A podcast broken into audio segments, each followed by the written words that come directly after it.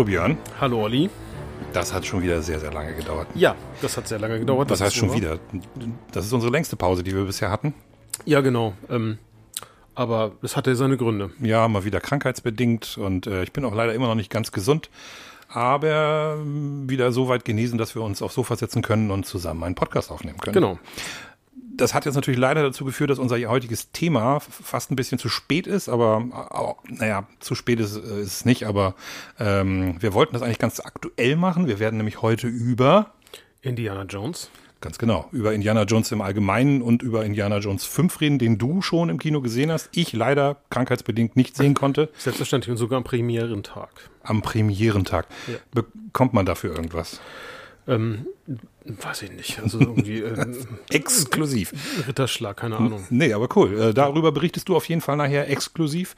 Ähm, ich habe den Film noch nicht gesehen. Ich habe äh, viel darüber gelesen und viel darüber gehört und bin gespannt, was du dazu sagst. Aber vorher werden wir natürlich erstmal über die ähm, vier anderen Filme reden, wobei eigentlich mehr nur über drei äh, die guten Filme und äh, ganz kurz nur über diesen einen, den, den man auch gut verschweigen kann. Ähm, aber wie ist es dir denn ergangen, so rein äh, filmtechnisch in den letzten zwei Monaten? Wir haben ja zwei Monate nicht aufgenommen, glaube ich. ja, ungefähr, ne? Also tatsächlich, gut, ich habe einen Haufen Zeug gesehen, also ich möchte heute aber nur kurz was darstellen. Tatsächlich habe ich einen Einstieg in ein, ähm, ich sag mal, äh, Serienuniversum gefunden, von dem ich gar nicht gedacht hätte, dass mich das fasziniert. Und zwar, ähm, ich weiß nicht, ob du von, äh, oder Yellowstone natürlich mit, mit Kevin Costa schon mal gehört hast. Da gibt es momentan fünf Staffeln, da gibt es dann auch zwei Prequels, 1883 und 1923. Auf die würde ich aber beim nächsten Podcast eingehen, weil das Universum doch etwas umfangreicher ist und da meine Rezension nachgeben. Das ist was? Also ich habe da das, das ist so, so, so ja, Cowboy. Äh, also von Western, von Western, genau, Western, Spätwestern bis Neo-Western ähm, und ähm, tatsächlich spannende Charaktere, äh, interessante Geschichten und äh, ja. Übergreifend, also jetzt Yellowstone selber. Genau, also es geht eigentlich um eine Familie, die oder eine Familiengeschichte, die verfolgt wird von 1883 bis in die heutige Zeit, genau. Und die, äh, die eine Serie ist jetzt auch diese, die mit äh, Harrison Ford. 1923, genau, das ah, ist die mit Harrison Ford. Die neueste. Das ist die neueste, genau. Ja. Wer spielt in der anderen Serie die Hauptrolle? Ähm, in Yellowstone, also das, ja, was das heute Kevin spielt, Costner? ist Kevin Costner definitiv. Und in der 1883, ähm, glaube ich, nee, niemand Bekanntes, der mir Ach jetzt so. angesprungen wäre. Ja, es gibt nette Gastauftritte, zum Beispiel von Tom Hanks und so weiter, aber oh. ähm, ja, aber insgesamt hat mich tatsächlich 1883 am meisten gefesselt und auch emotional sehr berührt, aber dazu dann beim nächsten Mal mehr. Okay, ja, cool. Genau. Ja. Ich habe ähm, so viele Filme in den letzten zwei Monaten gesehen, dass ich über die alle gar nicht reden kann. Es sind sehr, sehr viele, über die ich gerne reden möchte. Ich habe mir jetzt fünf ausgepickt, äh, rausgepickt, die, die ich erwähnen möchte. Beim nächsten Mal ähm, mache ich noch ein paar mehr. Äh, ja, ich habe einfach sehr, sehr viel Zeit gehabt, um Filme zu gucken und habe alles Mögliche geguckt, von alt bis neu. Und ähm, ich habe fünf Neuheiten gesehen oder relative Neuheiten. Nee, die sind alle, äh, alle ziemlich neu. Die, äh, ich fange einfach mal an mit einem kleinen niederländischen Horrorfilm, den ich äh, bei Prime gesehen habe. Ähm, Moloch heißt der. Und äh, so ein kleiner äh, Folk-Horror-Gruseler.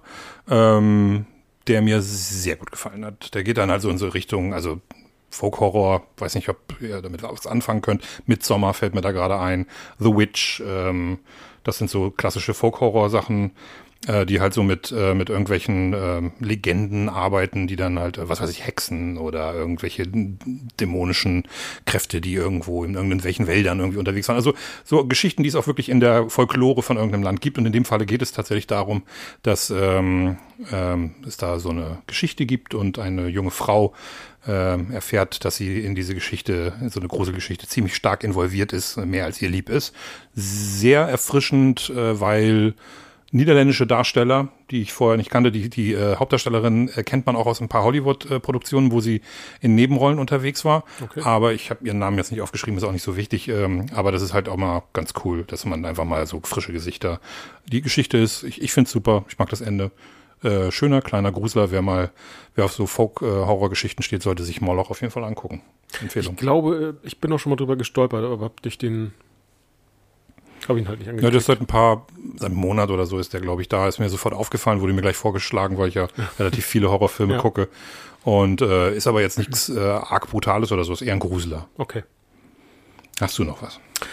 Ähm, Film, ähm, da dürftest du begeistert sein. Ich habe, äh, genau, Tyler Drake, ähm, den zweiten Teil gesehen. Oh ja. Und ähm, ich fand den ersten ja auch gut, du nicht. Ähm, ja, ich fand den eigentlich schlecht, aber ich fand ihn eben auch nicht so geil. Und ich habe den äh, zweiten, ich fand das Setting war jetzt eher ähm, so Georgien, also so im russischen Kontext äh, unterwegs und nachher in Wien. Ähm, natürlich poppen da auch viele Fragezeichen auf. Es ist halt ein reiner Actionreißer, aber ich, ähm, ich habe mich gut unterhalten gefühlt in der Zeit. Ich habe den mit meinem Sohn gesehen und ähm, so, der hat es äh, gefeiert, der steht auf so eine Filme sowieso. Aber was ich total krass fand in dem Film, dass mir tatsächlich beim zweiten Mal, also ich habe dann diese Sequenz mir nochmal angeschaut danach, ähm, es gibt ja so eine Gefängnisszene und ähm, man, ich glaube, über Viertelstunde, 20 Minuten und sieht nicht einen Cut und das fand ich sehr faszinierend. Und, diese ähm, Eröffnungsszene? Ja, mit Eröffnungs, nein, nicht unbedingt. Also so, ähm, das spielt zu Anfang im, im, Gefängnis, genau. Ja, und ähm, das, das, fand ich ziemlich beeindruckend. Also mir ist kein, kein wesentlicher Schnitt. Ich habe das dann nochmal gegoogelt und tatsächlich äh, ähm, wird das auch äh, da gelobt, also dass man eben das nicht wahrnimmt. Und ähm, aber das kann letztlich, dass sie durch Gebäude laufen und rennen, ähm, das kann gar nicht sein, dass es halt nur ein, eine Einstellung war, also ne, ähm, ungeschnitten ist. Ähm, genau, und das fand ich, äh, ja, das hat mich schon beim Gucken fällt es auf und äh, ziemlich beeindruckt. Ansonsten eine klassische Action-Geschichte, äh, wer die, die Figur kennt, ist halt ein Söldner, der und äh, Leute versucht äh, oder irgendwo befreit und äh, dann in Sicherheit bringen soll. Und das in, ist im zweiten Teil jetzt genauso. Ähm, da wird noch ein bisschen auf seine Familiengeschichte eingegangen, was im ersten Teil ein bisschen vielleicht zu kurz kam, aber ähm, insgesamt war es kurzweilig und für mich okay. Also wer Actionfilme mag, ähm, der kann sich da ruhig ranwagen. Es gibt deutlich Schlechteres. Okay. Den erste zum Beispiel. Nein. Also mich nervt das halt, äh, wenn die Geschichte so dämlich ist wie der am Ende nachher. Also dieses, dass dann dieser, dieses Kind da auftaucht und ihn dann abknallt. Ausgerechnet dieses Kind in der Situation. Das sind so diese, das hat mich so, so genervt im okay. ersten Teil. Das, äh, aber ich fand ihn eben auch nicht spannend und ein paar gute Action-Szenen, aber weiß nicht, das ähm, ist mir, ist mir zu, ähm, Formular. Das ist halt einfach, was du ja sagst, so ein gewöhnlicher Actionfilm. Da ist nichts, was besonders ist. Wenn du jetzt sagst, da ist so ein guter One-Shot dabei, ähm, sowas kann ich auch mal ganz gut sehen, aber ich finde, das trägt den, nicht den ganzen Film. Das, das hat mir richtig. nicht gereicht beim ersten Teil, dass da äh, mal ein, zwei gute Szenen, weil ich weiß ja, wenn er in diese, in, in diese Wohnung reinkommt, da hat das in Indien, Pakistan oder so gespielt? Oder? Bangladesch, glaube ich. Bangladesch, okay. Mhm. Und da die Typen da, in der, die da, da irgendwie irgendjemand festhalten, da lang macht, das war schon cool. Ja. Das war schon cool gemacht, aber, aber storytechnisch kann das für meinen Geschmack nicht mithalten mit solchen Actionbrechern wie jetzt zum Beispiel den Mission Impossible Film Nein, oder sowas. natürlich nicht. Und also das ist, ähm da ich nicht so krass auf Action stehe, dass ich wirklich jeden gucken muss. Oder eben, hatte ich das beim letzten Mal schon gesagt, oder eben Nobody. Ja, ich weiß nicht, ob ich das letztes Mal schon erzählt hatte oder ob ich den jetzt in der Zwischenzeit gesehen hatte. Nee, wir, wir, wir, haben, glaube ich, drüber gesprochen. Wir hatten uns, glaube ich, in der Cool drüber unterhalten. Ja, genau. Ja, ja. Den habe ich gar nicht aufgeschrieben, da hatten wir aber auch schon mal drüber geredet. Den habe ich mir nämlich jetzt angeguckt mhm. und Halleluja, das ist ein richtig geiler Film. Ja. Da passt nämlich dann eben halt auch die Geschichte. Die ist natürlich total drüber, aber äh, Hammerfilm, Hammerfilm. Müssen wir mal nicht drüber reden, haben wir schon gemacht. Tyler Rake. Tyler Rake, genau. Zwei einfach. Ne? Ja, Extraction 2. Weiß so, nicht, okay. Also ja, ob der, das ist der deutsche Titel jetzt, glaube ich, genau. Ich äh, mache jetzt einmal zwei Filme. Ja. Ähm, und zwar eine Empfehlung und eine, äh, eine Warnung. Ähm, und zwar Empfehlung. Ich habe äh, die Fortsetzung von X gesehen, Pearl. Ah. Und ähm, das ist eine klare Empfehlung. Also der ist noch geiler als X. Also ich mochte X schon. X ist ganz schön ruppig ähm, äh, und auch nichts Besonderes. Ähm, außer dass mir Goth großartig ist in der Rolle, aber der Film ist jetzt nicht so, dass der, dass man danach denkt, so, wow, was habe ich da gesehen? Aber es ist ein gut gemachter Horrorfilm, äh, der in den 70er Jahren spielt, Pornofilmproduktion auf in so einem, hatte ich glaube ich schon mal erzählt. Genau, und ich habe den Film auch gesehen, ja. Ach, du hast ihn auch gesehen. Ex habe ich gesehen und ähm, ich fand den, ich fand den schon ziemlich gut, muss ich sagen. Ja. Auch eine tolle Darstellerriege. Ähm, ja, also alle durchweg ja. wirklich ja. gute Darsteller. Und jetzt äh, Pearl äh, ist die Vorgeschichte. Und äh, da geht's halt darum, ich möchte jetzt, also wer Ex noch nicht gesehen hat, jetzt einmal kurz äh, weghören die Killerin aus X ist ja ähm, ne, die alte Frau da. Ja. Äh, Pearl halt. Und ja. äh, in Pearl geht's halt um die Vorgeschichte, wie das eigentlich äh, war, als äh, Pearl jung war. Und zwar war sie jung äh, zum, äh, zu Zeiten des Ersten Weltkrieges, äh, beziehungsweise während der spanischen Grippe. Was ganz witzig ist. Ich weiß nicht, ob die dieses, äh, ob die das benutzt haben, um, ähm, ob die das gemacht haben, um ähm, weil sie, weil sie noch während Covid-19 filmen mussten und das sowieso ganz gut passte, dass sie alle mit Masken rumlaufen mussten, weil da okay. laufen auch ganz viele in, den, in der Stadt in der sie da lebt, wo, äh, laufen da mit Masken rum, weil halt 1917 die Leute auch versucht haben, sich davor zu schützen. Ja. Der Film ist super. Der kommt mir ein bisschen vor wie so ein Alice im Wunderland trifft äh, Psycho. Ähm, also super bunt am Anfang und sie ist, sie ist so ein, so ein herzallerliebster Charakter am Anfang, aber das ist dann, wird dann ganz schnell, wird das dann, naja, sieht man dann auch die andere Seite von ihr und äh, toller Film. Auf jeden Fall, äh, wenn man Ex mochte und wissen will, was, wie ist das dazu gekommen? Ähm, geiler Film. Am Ende ist ein unfassbarer Monolog von, von Mia Goss dabei. Wahnsinnig guter Horrorfilm. Dann werde ich mir das auf jeden Fall nochmal antun. Und das Gegenteil, ab, absolute, bitte, bitte, bitte, guckt euch das nicht an, das ist ja schrecklich. Es sei denn, ihr steht einfach auf billige äh, Jumpscares und, und, und äh, generischen Horror. Smile. Wow, ist der schlecht. Erstens, überhaupt nicht spannend. Ich wirklich setzt nur auf Jumpscares die ganze Zeit. Ich hab, und ich habe mich nicht ein einziges Mal erschreckt. Ich, ich, ich äh, weil die Jumpscares nicht mal gut sind. Also ich, ich weiß auch nicht, ob, ob es wirklich richtig gute Jumpscares gibt. Äh, doch, gibt es. Ähm, natürlich gibt's die. Aber ähm, wenn man auf zu viele Jumpscares setzt, dann macht man was falsch. Also dann weiß, dann, dann merkt man schon, die, die kommen nicht über die Story und. Ich wollte gerade sagen, das sollte kein Film ausmachen. Ja. Nein, und das ist also ganz schrecklich. Also ich finde den, ich fand den wirklich, wirklich übel und ähm, nee, dafür, dass das so ein Blockbuster-Horror ist. Es ist einfach auch wieder so ein Horrorfilm für Leute, die, glaube ich, eigentlich gar keine Horrorfilme mögen oder gucken oder so. Ganz komisch. Mir hat's nicht gefallen. Also kein Smile für mich. Von, also okay. kein Smile von mir für Smile. Hast du noch was? Ja, ich war, ähm, also neben Indiana Jones äh, 5 habe ich im Kino auch ähm, Asteroid City gesehen. West, der neue Wes Anderson-Film. Nice. Ja, inhaltlich, also ich glaube, ich glaub, man muss einfach den Film sehen. Hat er denn eine Story? ja, genau. Ich habe schon das gehört, ist, dass das eher dünn ist. Ja, eher dünn und ähm, zum Teil natürlich grotesk und auch witzig. Äh, einige Dialoge sind natürlich sehr schön. Also ist ähm, und natürlich eine Top-Darstellerin, muss man einfach ja, sagen. Also ähm, großartig. Und es macht einfach Spaß, diesen Leuten zuzusehen beim Spielen. Aber tatsächlich die von der Story her, ähm, Ior. Also ich bin, ich habe ihn mit äh, Tristan mit meinem Sohn gesehen und ähm, und ähm, interessant guckte mich danach an.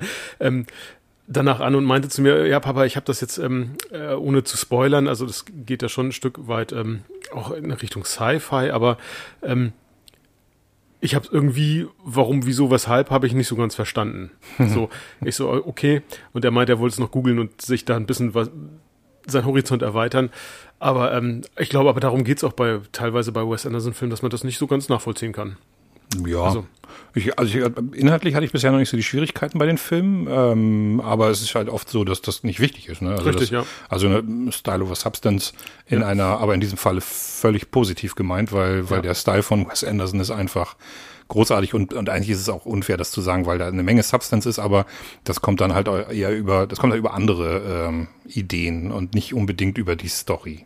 Ja, die ist dann und, oft. Äh, wären echt, also die Ausstattung war toll und auch ähm, die, die ähm, Kamerasperspektiven und die Kamerafahrten, also das ist sehr auffällig in dem Film.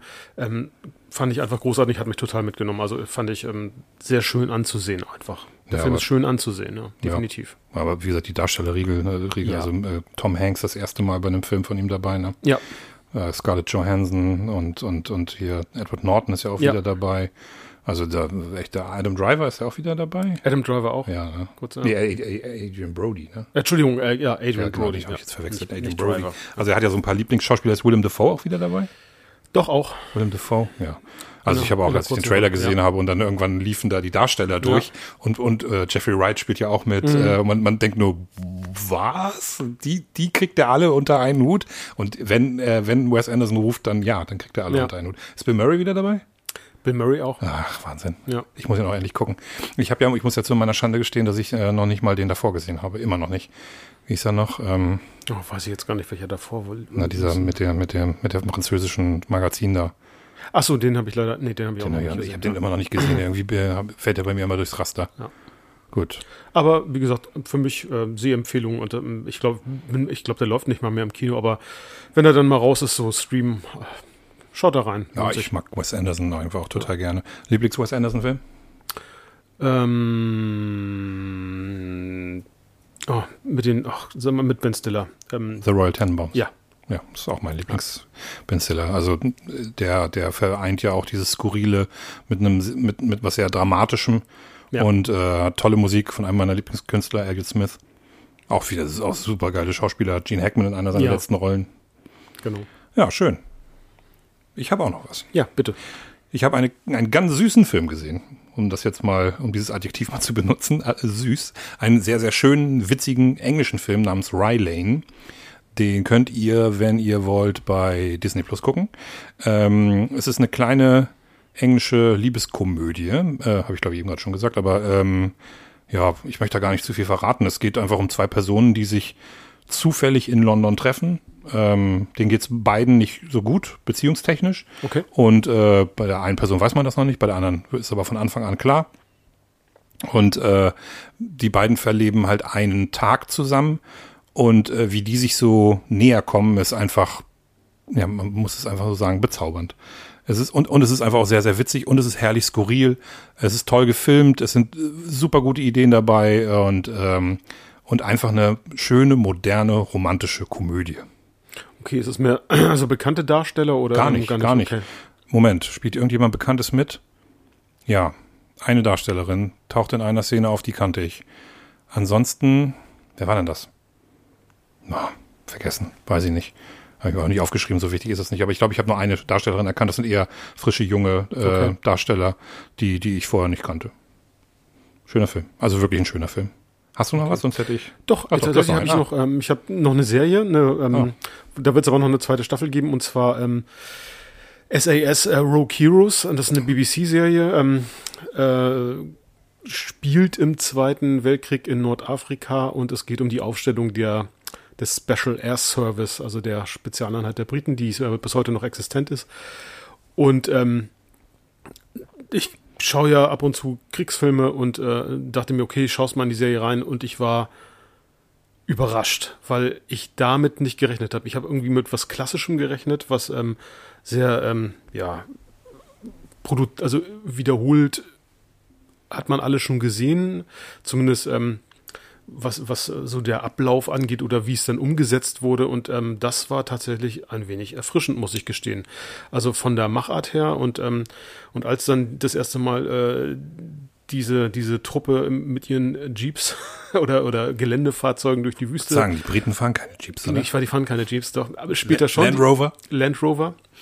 Wenn sie, ich nee, Land Rover gab es erst, glaube ich, erst nach dem, ist auch egal. Ja, ich weiß es nicht. Jedenfalls mit ihren Fahrzeugen durch die Wüste fahren und dann zu ACDC Highway to Hell, fand ich das im Kontext zum Zweiten Weltkrieg schon, wo ich dachte, ups, was ähm, passiert hier? Und, ähm, und diese Serie ist immer wieder untermalt von Hard Rock und ähm, entsprechend ziemlich schräger Musik. Okay. Und auch die Darstellung der Charaktere. Ich finde den, den, die Gratwanderung manchmal zwischen Kriegsaction und tatsächlich dann auch Drama und, äh, und eben Darstellung des Krieges sehr ernst, also äh, sehr ernsthafte Darstellung des Krieges ähm, gelingt zum Glück immer mal wieder. Also gut, aber ähm, es gibt auch so Szenen, wo ich dachte, oh Leute, da habt ihr euch einen Ticken mehr, da hättet ihr euch jetzt tierisch verrannt. Und ähm, aber insgesamt muss ich sagen, ähm, in der Machart, die so wie die Charaktere auch dargestellt, also es ähm, beruht eben auf drei äh, Offiziere, junge britische Offiziere, die das tatsächlich seinerzeit so ins Leben gerufen haben. Basiert auch tatsächlich auf dem Sachbuch die Serie. Und ähm, unter allem, unter anderem, ähm, einer der Offiziere wird von Alfie Allen gespielt. Wer von euch den nicht kennt, was nicht Game of Thrones hat, der ähm, äh, Sion Greyjoy gespielt. Also ähm, und in seiner Rolle, also in dieser Serie in der Rolle total überzeugend. Acht Folgen. Ähm, es wird, denke ich, noch eine zweite Staffel geben, zumindest was ich gelesen habe, weil das in den äh, gerade in Großbritannien sehr erfolgreich war die Serie und ähm, ja, also wer da einmal reingucken will, mich hat die tatsächlich mit der ersten Folge die mitgenommen, die Serie, und ähm, ich habe sie dann auch die acht Folgen quasi fast am Stück durchgeschaut, ja. Ähm, wo gibt's denn das zu sehen? Hast du die BBC Player oder? Nein, äh, Paramount Plus, ah, Paramount Plus. Okay. genau. okay, ja cool. Gut, ich habe da noch einen letzten Film. Ja. Und zwar Nimona. Das ist ein Animationsfilm, der gerade auf Netflix rausgekommen ist, der ähm, kein, äh, also nicht eins von den großen Studios, also nicht Disney oder Il- Illumination oder sowas. Ich weiß gar nicht, welches Studio das ist. Ähm, ist aber auch egal. Ähm, und ich hätte von dem Film wahrscheinlich überhaupt nichts gehört, wenn ich äh, ein Shoutout zu David Hein, äh, wenn der nicht in einem seiner Empfehlungsvideo darüber gesprochen hätte. Und ich habe mir den mit meinen Kindern angeguckt und äh, der war super. Also ganz toller Animationsfilm, super schöner Animationsstil. Äh, ist mehr, also es ist kein äh, 3D-Animation, äh, beziehungsweise so eine Mischung, wie das ja heutzutage auch irgendwie modern ist. Äh, es geht dann halt eher so in die Richtung von dem Spider-Man-Animationsfilm ähm, als zu Pixar oder so. Und ähm, es ist ein, Sci ein Sci-Fi-Film, der aber so ein äh, Fantasy-Setting hat. Das heißt, es gibt, äh, die haben alle so Ritterrüstungen, so moderne Ritterrüstungen. Es geht irgendwie darum, dass die da ähm, so eine Gesellschaft aufgebaut haben, die Angst hat, dass irgendein Monster ihre Stadt irgendwie zerstören könnte und seit Jahrtausenden verteidigen halt so ritterähnliche Typen diese Stadt vor diesen Monstern, die aber noch nie jemand gesehen hat. Okay. Und einer von diesen Rittern fällt in Ungnade äh, aus äh, bestimmten Gründen und äh, trifft dann auf äh, Nimona. Und Nimona, das spoiler ich jetzt hoffentlich nicht zu viel, weil das passiert auch gleich am Anfang eigentlich, ist halt eine Gestaltwanderin, die ziemlich verrückt ist und ähm, äh, daraus entspinnt sich dann eine, eine ganz äh, witzige und sehr herzliche Geschichte, die ähm, auch, auch ganz ernste Untertöne hat, weil es eben ganz äh, viel um Ausgrenzung und äh, Vorurteile gegen Fremde und sowas geht. Also dieser der der Subtext ist auf jeden Fall ist halt ähm, was wir nicht kennen, das äh, fürchten wir. Okay. Und ähm, ganz toll. Also da ist am Ende ist, ist eine Szene dabei. Boah, also das habe ich lange nicht mehr in einem äh, Animationsfilm erlebt, dass einem das so zu Herzen geht, weil das auch sehr, sehr ernst ist und äh, aber auch super witzig, toll animiert, super tolle Ideen, ganz erfrischend, äh, ganz erfrischend äh, positiv dieser Film, dass ich den entdeckt habe, freut mich sehr und kann ich nur empfehlen. Ähm, kann man auch gut mit seinen Kindern gucken, der ist jetzt nicht irgendwie brutal oder gruselig oder so. Nimona läuft auf Netflix. Okay. Werde ich mal reinschauen. Sehr schön. Das kann ich dir empfehlen. So, Kommen wir zu unserem Main Act heute. Haben wir ja schon angekündigt. Wir wollen ein bisschen über Indiana Jones reden. Ja. Da wir ja Kinder der 80er sind, also geboren in den 70ern. Du bist ja in den 70ern geboren, oder? du kannst mich echt mal. Ja, nein, nein, nein, wir wissen das. Wir haben doch schon über dein Alter geredet. Ja. Du bist ja nur anderthalb Jahre älter als ich und äh, Jahrgang 72 dementsprechend. Genau, und sieht deutlich jünger aus. Das behauptest du immer wieder, aber es stimmt einfach nicht. Es stimmt einfach leider nicht. Ähm, ja, egal, aber ähm, äh, was wollte ich denn gerade sagen? Jetzt hast du mich rausgebracht. Äh, Indiana Jones, genau. Wir sind beide Kinder der 80er. Wir Und, haben die genau. Filme in den 80ern ja. ja. schon gesehen. Ich weiß, dass ich, äh, mein, ich glaube, ich habe als allerersten Film äh, Temple of Doom damals gesehen. Mhm. Ähm, ich bin mir aber nicht ganz, ganz sicher. Ich kann mir auch vorstellen, dass ich, wenn ich erst Raiders gesehen hätte in dem Alter, dass mich das noch ein bisschen mehr gegruselt hätte, aber egal. Wir wollen über Indiana Jones reden, über äh, drei Filme, die wir sehr mögen und ein oder zwei, die wir vielleicht nicht so gerne mögen. Das wirst du uns ja nachher verraten. Ob es ein Film ist, den du nicht so gerne magst, oder ob es mit zwei Filme sind, die du nicht so gerne magst. Fangen wir doch einfach mal mit den, äh, mit Indiana Jones, mit der Idee, mit 1981, mit Spielberg und Lucas an. Ja, was möchtest du wissen? aber ist nicht so, dass ich jetzt viel nicht weiß, aber. Nein, also, ähm, genau. Es begab sich zu einer Zeit. Also, nein, tatsächlich Spielberg und ähm, äh, eigentlich kam George Lucas mit der Idee ja um die Ecke, ähm, einen Film zu machen auf Basis der Serials der 30er Jahre, 30er, 40er, wie sie damals in den Kino liefen, vor den großen Hauptfilmen. Und die wechseln ja, glaube ich, wöchentlich oder so, wo man immer so ein Cliffhanger. Genau, mit Cliffhanger. Dann, äh, ähm, womit die, also mit dem Cliffhanger endeten, das Ganze, damit die Leute dann auch äh, vielleicht in den nächsten Film reingehen und sich äh, das halt anschauen. Und er wollte halt, hatte, oder hatte diese Idee ähm, von einem Abenteuer, von einer Abenteuergeschichte, die auch mit dem, die viele Cliffhanger hat, beziehungsweise damit vielleicht auch endete. Ja, und äh, mit der Idee kam er dann äh, zu oder zu Spielberg. Beide kannten sich ja schon. Der ähm, hatte auch eine Idee. Der, der wollte ja eigentlich ganz gerne mal so einen James Bond mäßigen genau, Film machen. Genau, einen James Bond mäßigen Film machen und äh, und die Idee hat ihn dann ja schon begeistert, weil es ja vielleicht Ähnlichkeiten oder Parallelen gab, sagen wir es mal so. Man kann das auf jeden Fall, ja. und das sieht man ja auch, da reden wir auch noch drüber, man sieht das ja in den äh, Indiana Jones Filmen, also da erkennt man auch schon dieses äh, Agentending, erkennt man da auch schon so ein bisschen dieses Bond, genau. Bondhafte an Indy. Ja, die Umsetzung war ähm, tatsächlich, äh, dass äh, Lucas äh, Spielberg dann ja auch als Regisseur haben wollte. Es gab damals Probleme im Studio, soweit ich das mal äh, in der Doku gesehen habe, weil äh, Spielberg ähm, zwar sehr erfolgreich war, aber aufgrund dessen, dass er von der Zeit her und äh, geldmäßig immer überzieht, die Studios eigentlich eher abgeschreckt oder abgeneigt waren, ihn als Regisseur zu haben, weil sie davon ausgingen, dass er sowieso den äh, Filmplan überzieht. Und ähm, vor allen Dingen, weil das hat zwar bei drei Filmen gut funktioniert, ja. aber dann direkt vor ähm, vor ähm, Raiders kam halt äh, 1941 raus und der, der ist halt total gefloppt. Richtig, ja. Aber ganz interessant, ich habe mir das mal rausgeschrieben. Ähm, wusstest du die Tage, die er überzogen hat? Ähm, bei Jaws, also der weiße Hai, 100 Tage. Mhm. Bei Begegnung der dritten Art 140 Tage. Und bei 1941 178 Tage. Äh, und was natürlich auch einen enormen äh, Kostenfaktor dargestellt hat. Und deswegen haben sie ihm, äh, sie haben ihn wirklich deswegen auch, sie haben ihn auch nur deswegen ähm, machen lassen, weil er versprochen hat, dass er, dass er das diesmal nicht macht und äh, das Budget einhält. Ja, und George Lucas natürlich die Produktion übernimmt. Ähm, genau. Und, äh, und tatsächlich haben sie, ähm, ich weiß nicht gar nicht, wie viele Drehtage beanschlagt waren, aber genau in diesen Drehtagen äh, durch die Organisation und Produktion durch Lucas. Zwölf Tage früher. Oder, oder das sogar. Zwölf Tage früher. Quasi fast eine Punktlandung. Ja. 19, ich weiß gar nicht, ich habe ja aufgeschrieben, 19 Millionen und 19 Millionen deswegen eingespart hat, glaube ich sogar. Ja.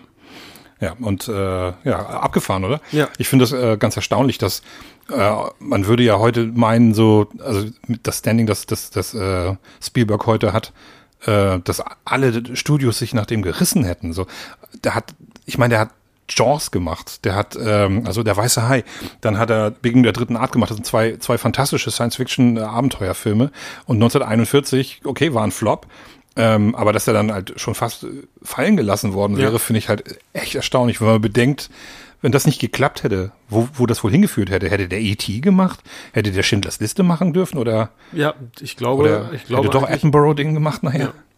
Wahrscheinlich eher nicht, also. Ich glaube, ähm, Raiders kam ja und dann äh, war ja, glaube ich, E.T., glaube ich, sein nächster Film.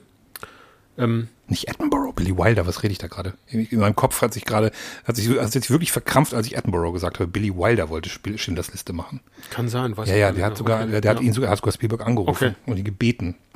Oh. Und Spielberg hat gesagt, nee, du, wir sind schon am Drehen. Ja. Und war ja wirklich schon so, war wirklich ja. so. Entschuldige für die Unterbrechung, aber in meinem Kopf hat es gerade knirsch gemacht. Ja, ich hab's gehört. Richard Attenborough. Jetzt, weil ich letztens Jurassic Park gesehen habe, deswegen.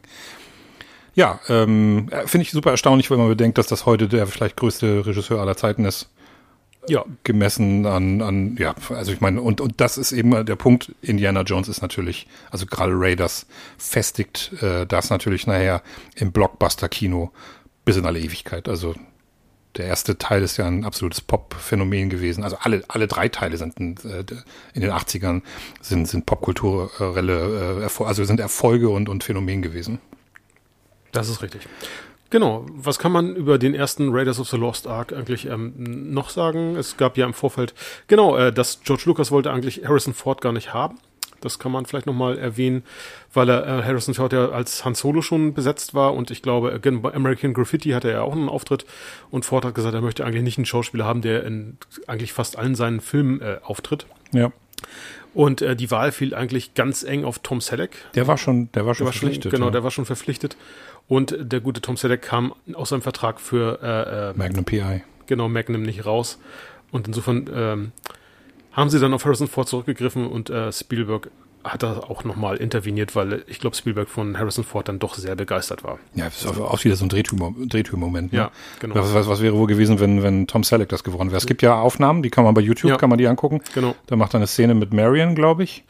Genau. Also theoretisch Marion, da sitzt irgendwie eine Castingfrau und äh, spricht den Text und er muss ist das, ist, das, ist das, eine Szene aus dem Film, die er spielt? Ja, schon so nach. Also ich, ich weiß gar nicht, ähm, für Marion waren ja auch verschiedene Damen äh, äh also statt, also Karen Allen hat ja die Rolle bekommen. Ja. Ich glaube, ähm, es war noch Deborah Winger und ähm, aus Blade Runner. Ähm, Ach so, äh, ja. Ähm, im genau. Ja, ja, fällt mir jetzt nicht die ein. Dunkelhaarige, genau, ähm, im Gespräch. Ähm, gut, aber ich glaube mit, mit Karen Allen. Sean Young. Sean, Sean Young, genau, ja. Sean Young. Mit Karen Allen haben sie da, glaube ich, dann doch, also von den drei Frauen im Vergleich, finde ich Karen Allen jetzt für mich persönlich am faszinierendsten, ja. Okay. Also ich hätte jetzt gerade, also ich finde, die passt ja super in die Rolle rein. Ich versuche mir gerade, ich bin ja ein großer Fan von Sean Young. Ähm, okay, äh, weiß ich nicht, kann ich mich jetzt gerade gar nicht so reinversetzen. Ja, aber wie gesagt, wie wäre das wohl weitergegangen mit Harrison Ford? Ja. Und wie wäre das weitergegangen mit Tom Selleck? Also ich kann mir schon vorstellen, dass der der absolute Superstar ähm, äh, Faktor, den, den, den Harrison Ford seit Indiana Jones, also der ist ja mit Indiana Jones ist der in, in Granit gemeißelt. Also ja. da gibt es jetzt keine zwei Meinungen mehr. Der Mann ist ähm, einer der ikonischsten Schauspieler aller Zeiten. Ähm, seine, alles, was in den 80er, 90er Jahren noch passiert ist, basiert dann, basiert überwiegend darauf, was, was eben mit Indiana Jones passiert ist. Die Basis ist Star Wars, aber hätte er Indiana Jones nicht gemacht, wäre das ein ganz anderer Weg gewesen. Das glaube ich auch. Weil man sieht ja, was mit, mit, mit, mit äh, Mark Hamill passiert ist. Ja. Der hatte halt, äh, möchte ich dazu sagen, dass äh, Harrison Ford auch der bessere Schauspieler und der charismatischere Darsteller ist, aber äh, und deswegen die größeren Chancen hat. Aber wie gesagt, Mark Hamill ist. Kannst du mir spontan einen anderen Film nennen, äh, einen größeren Film, in dem er danach mitgespielt hat? The Big Red One, aber der wäre so nicht sehr erfolgreich, glaube ja, ich. Ja, der war jetzt nicht so groß, genau. Ja, genau. Ist das das, wo die mit The Big Red One? Ist das das mit der mit der mit der mit der kommunistischen, wo die jungen Leute? Nein, das ist auch Zweiter Weltkrieg. Ach so. Okay. Was ist denn? Ach, der andere ist die Rote Flut. Das ja, ist dieser, das, dieser, dieser, wo die Jugendlichen sich ja. dagegen irgendwelche kommunistischen ja. Invasoren verteidigen. Das, der so von, von leicht, John Milius, ja. Ja, so leicht, äh, leicht rassistische Untertöne wohl irgendwie mhm. auch hat. Also nicht, genau. nicht ganz so gut gealtert ist der Film. Naja, aber auf jeden Fall ähm, ist es dann Harrison Ford geworden und das ist auch gut so, möchte ich mal, möchte ich mal sagen. Was gibt's denn noch zu sagen zur Vorgeschichte? Hm. Na, es wurde ja ganz klassisch, äh, äh, na, es musste, also in dem Fall ist es ja der Heilige Gral, äh, Quatsch, der Heilige Gral, ähm, die, die Bundeslade ähm, als, als Thema nachher. Die Eingangssequenz sollte man vielleicht erwähnen, also die, die äh, ersten, was ist das, eine Viertelstunde dann auch? Ja, nee, ich meine, es geht, mir geht es ja darum, was war vor dem Film, also was, was war die Intention von, von, äh, von, von, äh, von den beiden. Also man wollte ja im Grunde genommen diese Abenteuer, was ich ja schon sagte, diese Serials genau. und so die Abenteuerfilme der, der 30er bis 50er Jahre ja. auch so ein bisschen, bisschen ähm, kopieren. Also da gab es dann so Sachen wie Tarzan, Robin Hood, die Jules Verne-Verfilmung, Kirk Douglas damals 2000 Meilen und dem Meer, äh, Piratenfilme, Ritterfilme, sowas. Auch genau. die, aus den Ritterfilmen auch so ein bisschen dieses Mystische, dieses Mythologische. Ähm, da hat man versucht, irgendwie so aus den Bereichen dann irgendwie ähm, ähm, ähm, Zutaten zu nehmen. Und die, ja, der Abenteuerfilm hat vorher halt kaum stattgefunden. Also das letzte Mal so in den 50ern. Ja, ich glaube so, ja, ich glaube, Humphrey Bogart hat mal einen gemacht. Der Schatz des Jahr, äh, des Madre, genau, ja. Dann, und das, äh, ich selber habe hab ich jetzt auch nur nachgesehen und, und ähm, in der Dokumentation äh, gesehen, dass ähm, auch vermutet wird, dass Lucas und äh, Spielberg sich an dem Charakter, den Humphrey Bogart da spielt, an der Coolness von dem äh, ja. so ein bisschen bedient haben. Witzigerweise gibt es einen Film mit äh, Charlton Heston, Das Geheimnis der Inkas heißt der, in dem er so einen äh, Fedora-Hut und so eine ja. Lederjacke trägt. Ja. Aber original, er sieht aus wie Indie. Und ähm, dann ähm, gehen die äh, äh gehen Experten auch davon aus, dass sich auch, äh, dass die beiden sich auch von Jean-Paul Belmondo haben inspirieren lassen, was den Witz und die Action und den Humor angeht. Äh, es gibt da so einen Film, der heißt Abenteuer in Rio. Ja.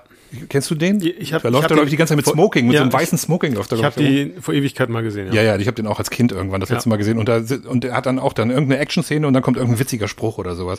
Also, dass sie sich an, an dass sie so ganz viele Sachen zusammengemixt haben und eben halt auch dieses, dieses, dieses James Bond-Ding. Ja. Also das, das merkst du ja, ich finde vor allen Dingen in, äh, will jetzt nicht zu weit vorgreifen, aber in der Eröffnungssequenz von Temple of Doom. Ja. Äh, da hat er ja auch einen weißen Smoking an und ähm, das Ganze hat so ein edles Setting mit, mit, mit Drinks und ähm, da sieht man das schon so ein bisschen, dass er, dass, dass, dass Spielberg da ähm, Bond persifliert, einfach auch ein bisschen.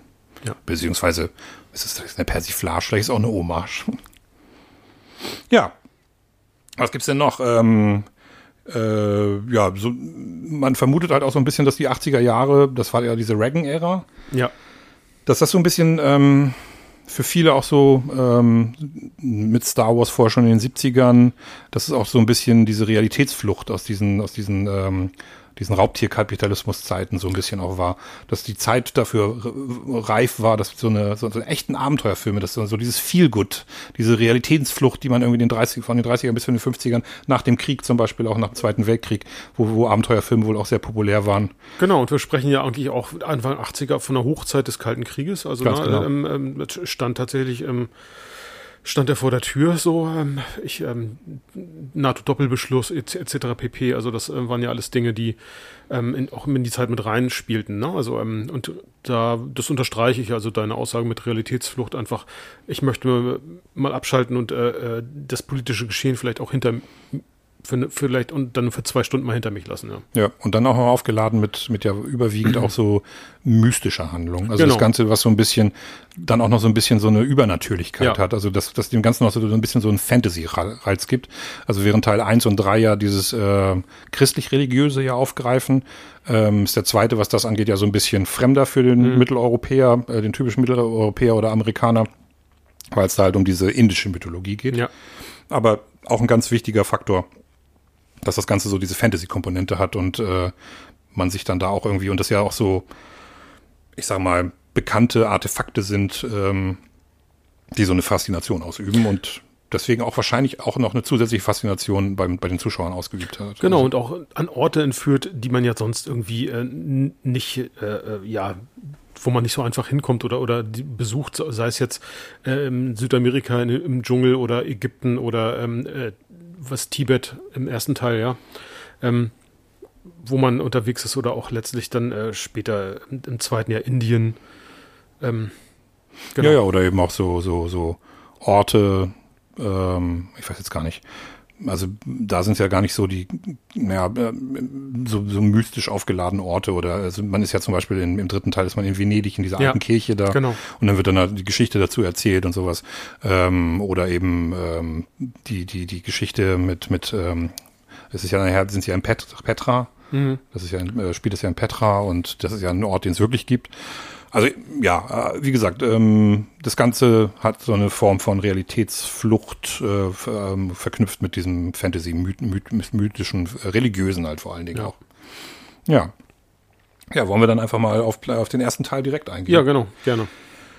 Raiders of the Lost Ark 1981. Ähm, ja, also ich habe den gerade letztens erst wieder gesehen und äh, die Eröffnungsszene dieses Films ist, glaube ich, in der Konversation der besten Eröffnungsszenen aller Zeiten. Ja, definitiv. Also, also ist, ähm diese, diese erste Viertelstunde da ist einfach gefüllt mit allem, was das äh, Kinogängerherz äh, sich wünscht, oder? Ja.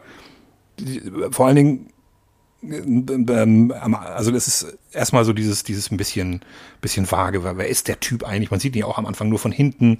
Dann kommen diese, diese übertrieben coolen Szenen, wenn er dem, dem Typen mit der Peitsche die Pistole aus der Hand schlägt und, und sowas und alles ist so mega cool. Dann geht's da in dieses Gemäuer rein.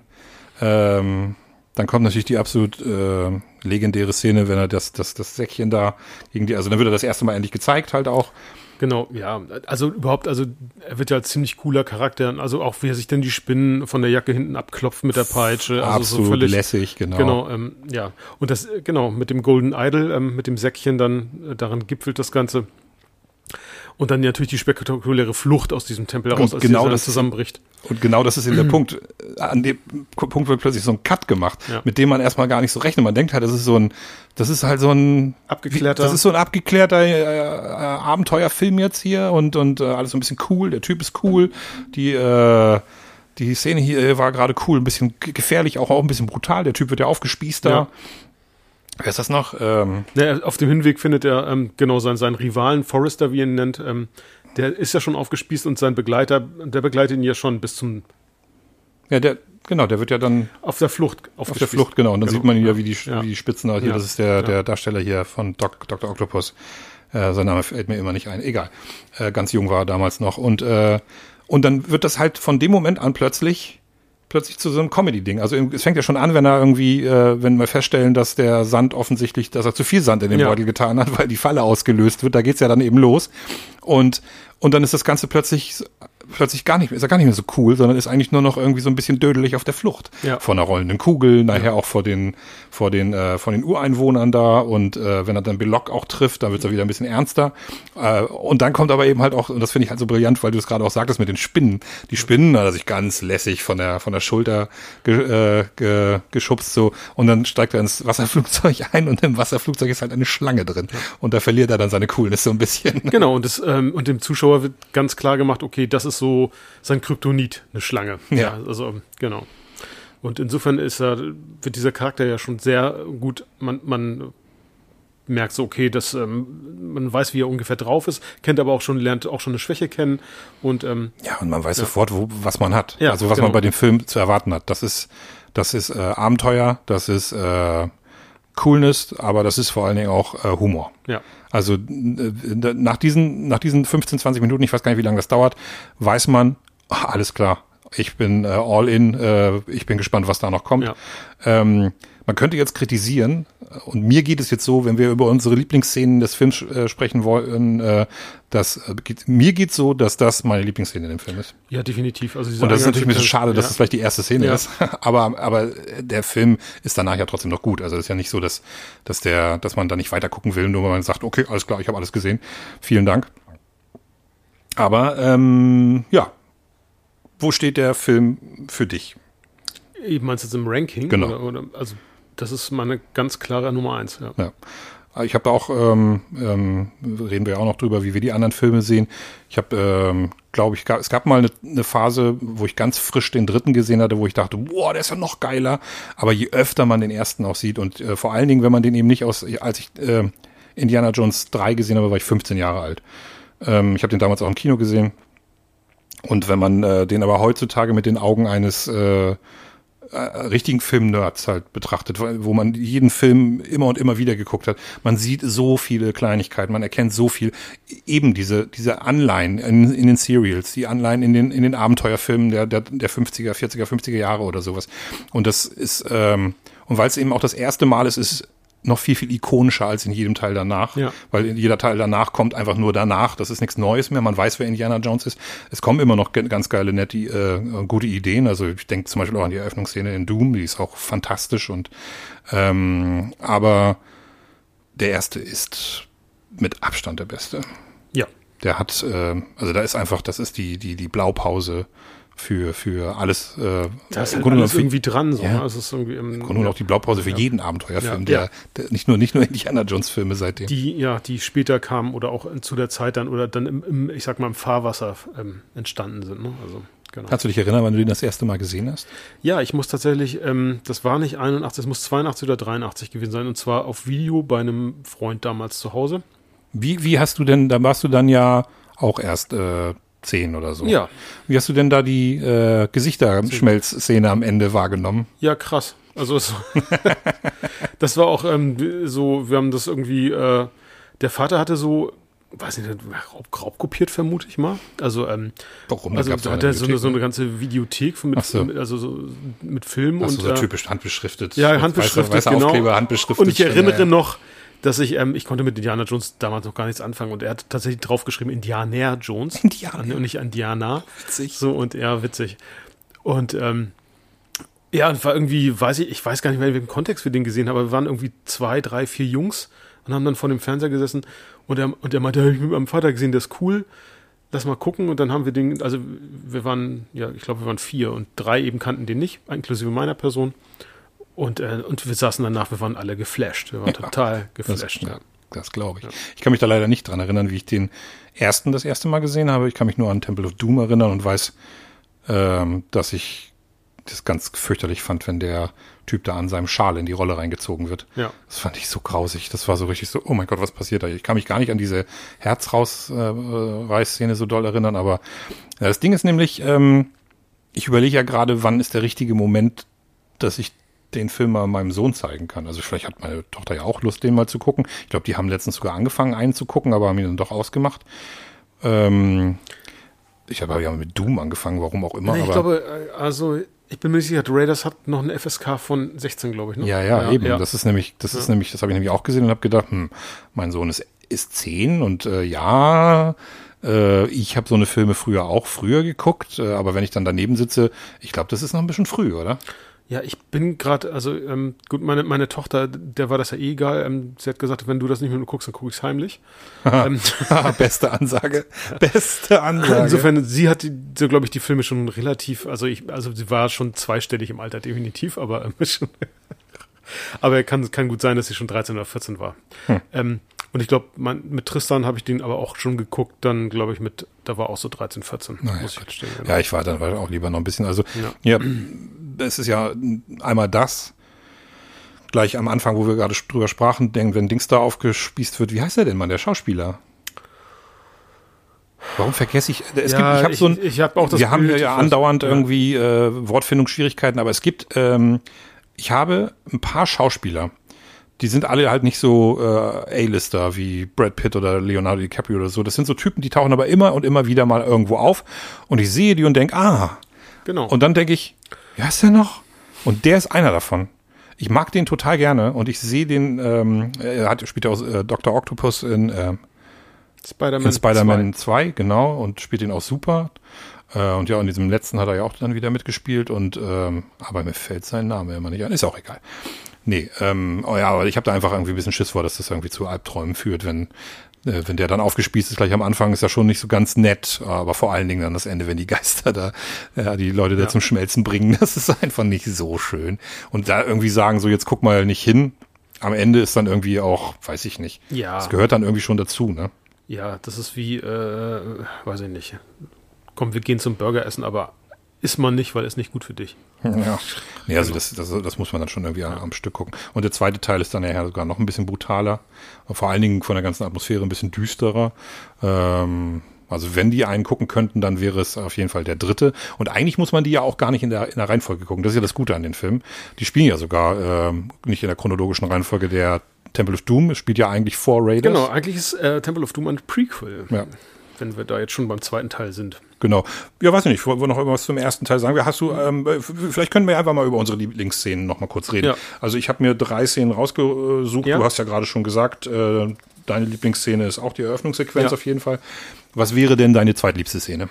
Tatsächlich, ähm, auf, aber aufgrund des Soundtracks ähm, finde ich, ähm, wenn äh, Harrison, also Indiana Jones in dieser Well of Souls steht, ähm, mit dem, mit dem Stuff of Ra. Ähm, Im also Kartenraum. Im, im Kartenraum. Genau, ja, ja, genau. Ja, ja, genau. Und ähm, wo das, also alleine der Soundtrack ist äh, von, von John Williams da, ähm, finde ich so grandios, in dem, also diese ganze Szene ist so eine total ruhige Szene, wo eigentlich tatsächlich nicht so viel passiert, außer dass eben angezeigt wird durch den Strahl über den Stab, wo sich ähm, quasi äh, äh, die, Bundeslade, die befindet. Bundeslade befindet. Aber ich mag diese Szene unglaublich gerne. Ja, ja, es steht bei mir auch auf Platz zwei. Ach was. Ja, ja, die ist, die ist wundervoll, die Szene. Ja. Die, hat, die hat halt, also äh, die Öffnungssequenz ist halt, wie gesagt, da wird irgendwie, haben wir ja gerade drüber gesprochen, da wird aber, aber alles irgendwie abgerissen, Abenteuer, Comedy, Action.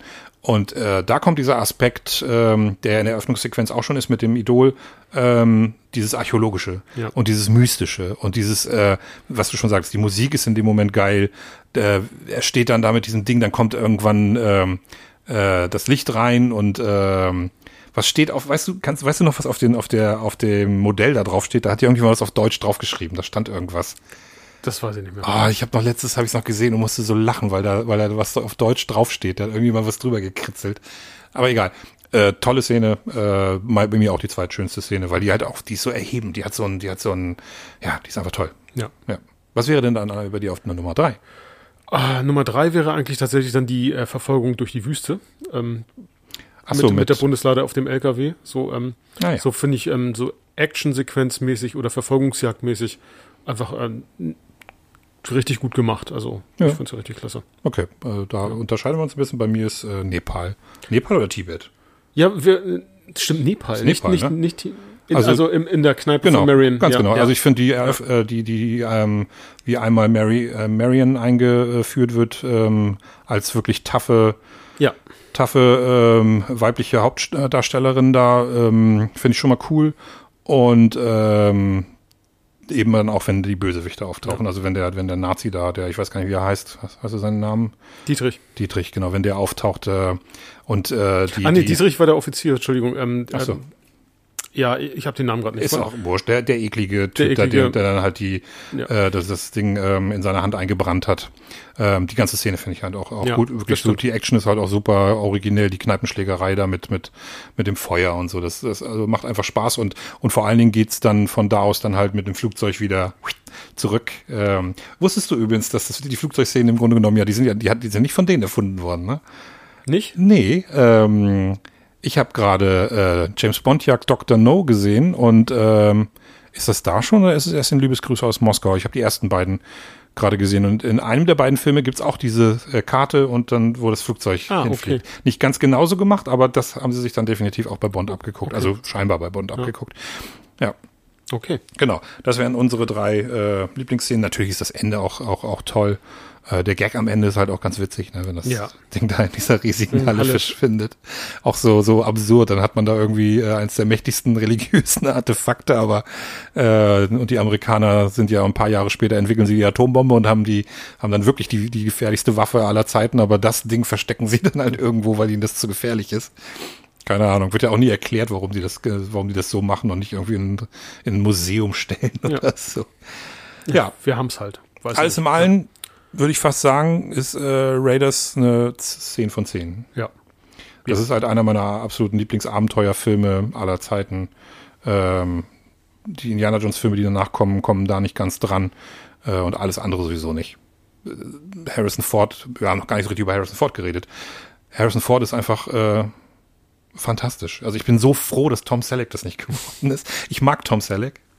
Äh, also ich mochte ihn damals jedenfalls als Magnum und äh, aber ich finde auch, dass der gar nicht so den Filmstar ähm, Habitus hat. Also so wie Harrison Ford. Ja, Tom Selleck hat ja trotzdem dann, glaube ich, mal irgendwann nochmal einen Abenteuerfilm gemacht in den 80ern. Ähm, aber ja, tatsächlich finde ich, also er hat schon irgendwie also auf jeden Fall ist er ein Sympathieträger, aber irgendwie gesagt, die Coolness fehlt so ein bisschen. Ne? Also das ja. ist irgendwie insgesamt. Ähm, und ich frage mich auch, hätte er seinen Schnauzer behalten für die Rolle? Ähm, ich glaube, ja. das ja, Muss er, ja. ja. Eigentlich ist das sein Ding und warum soll, warum auch nicht? Aber eben, ich finde, er hat, äh, was halt äh, Harrison Ford so ausmacht, ist auch so ein bisschen dieses schelmische, dieses, dieses so, man nimmt dem halt auch die, die rohen ähm, Schlägermomente halt ab. Ich finde es total cool, wenn er seine Brille aufhat als Uni-Professor.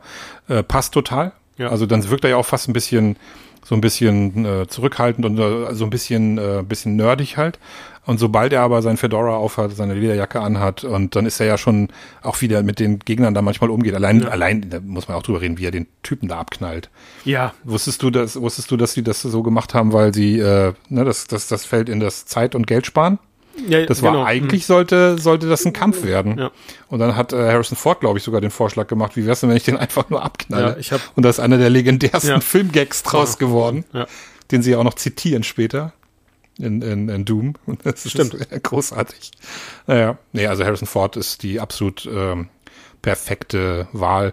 Wir wollen nachher auch noch mal ganz kurz drüber reden, wer den denn heute spielen könnte und das ist echt schwer. Ja. Ähm, das ist wirklich schwer, also weil. Sollte ich mein, äh, gut, da sprechen wir vielleicht dann im Anschluss, also nochmal, äh, Disney hat ja nun mal die Rechte und ich kann mir nicht vorstellen, dass sie das äh, Franchise jetzt einfach ähm, nur aufgrund des Reboot machen? nicht mehr, in, ja.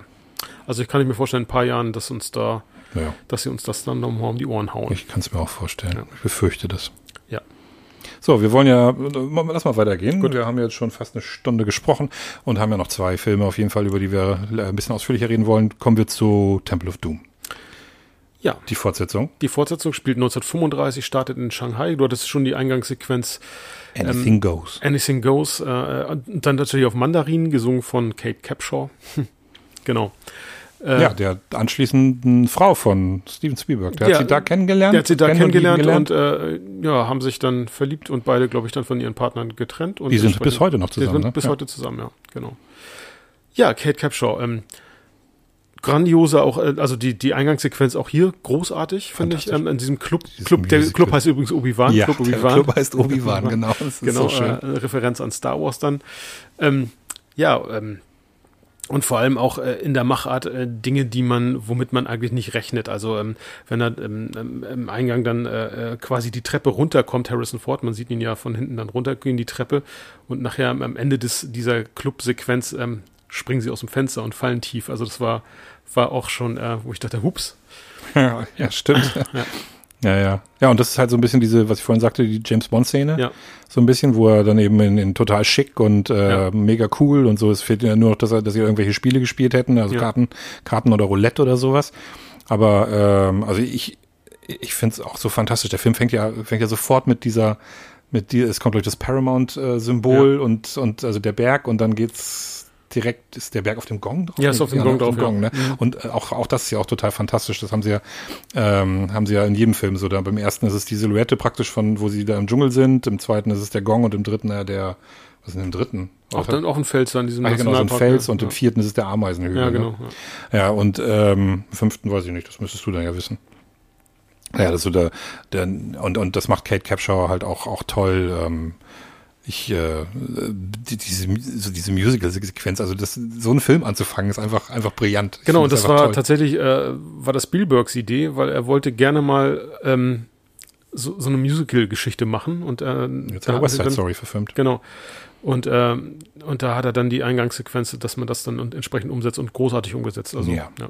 Und es hat gleich, und es setzt halt auch gleich so einen Ton gleich. Ne? Es ist halt, es hat gleich, man hat auch gleich dieses Gefühl, so dieses, dieses Revuehafte, man ist irgendwie in den 30er Jahren drin ja, und man genau. ist auch gleich wieder in diesen Film. Also man könnte sich jetzt auch vorstellen können, dass gleich Humphrey Bogart da am Tisch sitzt. Stimmt, ja. Also ich finde das total gut gemacht und äh, ähm, ja, man muss jetzt aber dazu sagen, äh, ich weiß nicht, ob wir da jetzt schon drüber reden wollen, äh, wo wir jetzt gerade bei Kate Capshaw schon sind, Kate Capshaw ist aber das große Problem in dem Film. Also ich mag sie ja total gerne, aber am Ende des Tages ist sie ein riesen Unterschied zu Marion im ersten Teil. Ja, sie ist halt die, sie ist die Woman, Queen, ne? Sie ist, also, ja, die Woman in Distress, ne? Ja, ja, genau. Oder Damsel in Mistress, Distress ja. heißt es ja. The Damsel in Distress und das auf eine, auf eine wirklich enervierende Art und Weise. Es ist halt manchmal auch schwerfällt, sie irgendwie sympathisch zu finden. Das stimmt. Wenn sie auf den Elefanten reitet ja. und so. Und den, ist ganz witzig, wenn sie den nur Parfum drauf macht und so, aber, aber, ähm, es ist manchmal ein bisschen drüber. Ich mag das ganz gerne, aber im Vergleich, also Marion ist halt schon die deutlich stärkere Figur. Ja. Und äh, da hatte ich übrigens gelesen, dass äh, für Kate Capshaw waren tatsächlich eine deutsche Schauspielerin im Gespräch auch, Gudrun Landgräbe. Gudrun Landgräbe? Ja. Oh, die ist doch gerade letztens gestorben. Nein, oder? die lebt, ich meine, die lebt noch. Nein, die ist dieses Jahr gestorben. Echt? Oh je. Und, Ui. Und, und aber tatsächlich auch Sharon Stone, da war ich etwas überrascht. Ja. Uh, Sharon Stone, die dann ja in einem äh, äh Klon, genau, Quartermain, Quartermain in beiden Quartermain-Filmen mitspielt mit äh, äh, Richard Chamberlain. Richard Chamberlain, ganz ja, genau. genau ja. Über die wir nachher noch, auch noch mal reden ja. können, ganz kurz, aber nur weil. Da, warte mal, ich gucke mal ganz kurz bei Gudrun Landgräbe. Nicht, dass ich mich da jetzt vertue und sie sitzt und hört unseren Podcast und sagt Hallo. Ich bin noch nicht tot. ich möchte spazieren gehen. Also ich bin. Äh, Vielleicht habe ich mich aber auch wirklich jetzt gerade Macht ja nichts. verdüdelt, ähm, vertüdelt. Nee, nee, die, die, die lebt wohl noch. Da, welche Schauspieler, welche deutsche Schauspielerin ist denn letztens gestorben? Das weiß ich gerade nicht. Irgendeine deutsche Schauspielerin war doch gestorben. Naja. naja Aber genau, Kate Capshaw. Ja, also wie gesagt, es passt ja irgendwie. Der Film hat ähm, deutlich mehr Slapstick-Elemente ja. als, ähm, als der erste Teil, äh, ist dann aber am Ende des Tages deutlich düsterer. Genau, ist düsterer geworden. Und ich kann mich erinnern, als ich Kind war, ich wollte unbedingt reingehen. Und der war, da glaube ich, die ersten zwei Wochen war der für FSK 12 und dann gab es ja, glaube ich, einen Riesenaufschrei wegen dieser Herzgeschichte. Ja. Und dann haben sie ihn hochgesetzt auf FSK 16. Und da ist mein Traum dann geplatzt, weil meine Mutter gesagt hat, auf gar keinen Fall. Naja. genau. Ja, der, der Film war ähm, deswegen sehr, äh, sehr kontrovers diskutiert worden, weil er halt plötzlich nicht mehr so spaßig war wie der erste. Deutlich düsterer, ja. deutlich brutaler und also vor allen Dingen, also wie gesagt, der erste hatte auch schon seine brutalen Momente, aber eben in dem Falle die Herzszene und auch ähm, also die, ja. Naja, er wird ausgepeitscht, ähm, genau. ähm, Kinder werden festgelagert. Ganz genau. Also das sind ja, ähm, Insgesamt viel düsterer. Ja, man sieht ja auch an diesem Tempel da irgendwie abgetrennte Finger und so weiter. Ja. Das ist schon alles, äh, genau. Ja, ja, der ist schon ein bisschen. Oh ja, und wie du schon gesagt hast, der Arme mit seinem, wo sich sein Turban in der Walze verfängt. Ja, das war echt trauma traumatisch für mich als Kind. Ja. Achso, wir haben noch jemanden vergessen, den wir noch einfügen müssen, äh, nämlich äh, einführen müssen. Äh, Short Round. Short Round, genau. Der gute äh, so Ke Hui Kwan. Ganz genau, Ke Hui Kwan, der ja dieses Jahr einen Oscar bekommen genau. hat.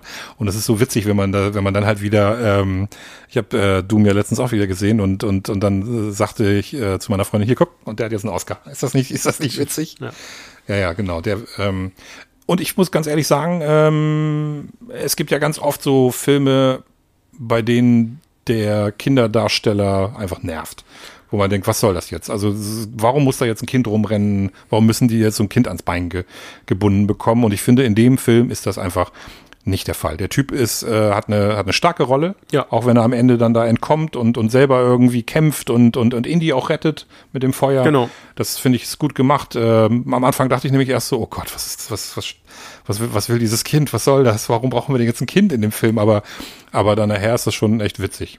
Ja, ich finde, aber die ergänzen sich auch gut. Ne? Also es ist irgendwie, ähm, ich finde, finde die Figur des Short Round nie irgendwie aufdringlich oder wo ich mir denke, oh, deplatziert oder ähnliches. Man fragt sich nur so, genau. warum rennt eigentlich ein Mann von, weiß ich nicht, Mitte 30, Anfang 40 mit einem mit einem zehnjährigen, zwölfjährigen kleinen chinesischen, also er spielt dann ja Chinesen, er ist ja kein Chinese, er ist Vietnamese, aber warum rennt er mit einem chinesischen Jungen durch die Gegend ja. Äh, als als als als äh, äh, Fluchtfahr Fluchtfahrer, also der das Fluchtfahrzeug fährt. Ja. Das ist so ein bisschen eigenartig, aber ja, ähm, wir haben ja gerade schon, also was wäre deine Lieblingsszene in dem Film? Oh, ähm, tatsächlich, also die Eingangssequenz finde ich ähm, das ist bei mir Platz 1. Ja, ist bei mir auch Platz genau, 1. okay, ja. Also das ist ganz witzig, das ist halt wie beim ersten Teil. Ähm, aber auch da wird nicht das Pulver gleich alles verschossen, da Genau. kommen immer noch gute Szenen. Ja. Was kommt denn bei dir auf Platz 2? Platz 2 kommt auf jeden Fall die, äh, die äh, Gondelfahrt, also diese, diese Ah, die Geschichte- Loren. Die Loren, Loren, nicht Gondeln, genau, die Lorenfahrt, die äh, übrigens äh, Anmerkung eigentlich schon im Raiders stattfinden sollte, aber ähm, weil da kein Platz mehr war in dem Film, hat man dann se- beschlossen, das in den zweiten Teil, also in Ah. Doom dann zu verarbeiten. Ja. Das Making-of ist auch total cool. Das ist Ja. ja mit ganz viel mit Miniaturen noch Ja, gearbeitet genau. worden. Mhm. Ja, aber das ist eine gute Szene, die habe ich gar nicht, die habe ich gar nicht so auf dem Schirm äh, gehabt, eben gerade in meinem Ranking. Vielleicht muss ich meine dritte Szene da nochmal äh, rausmachen. Ja, bei mir wäre auf Platz zwei ähm, die, äh, die, die Deckenfalle praktisch. Also alles von dem Ja. Moment, wo er die Brüste, wo er die Brüste reindrückt und über die Insekten, wenn sie über die Insekten rübergehen und wenn Short Round und, und Indy dann in diesem Raum da gefangen werden und die Decke runterkommt, das fand ich, ich habe sowas als Kind geliebt, wenn Ja. so eine, wenn so eine, so eine, so eine Fallen irgendwie ausgelöst wurden und dann musste man da irgendwie wieder rauskommen und äh, dann ist das auch noch so total witzig gemacht, einfach Ja. wenn sie dann da reinkommt und die Falle nochmal auslöst und so. Ähm, das ist meine zweitliebste Szene und jetzt wo du die äh, Loren-Szene, ich hätte eigentlich gerade eine ganz andere auf Platz drei, aber das wäre meine dritte dann. Ja.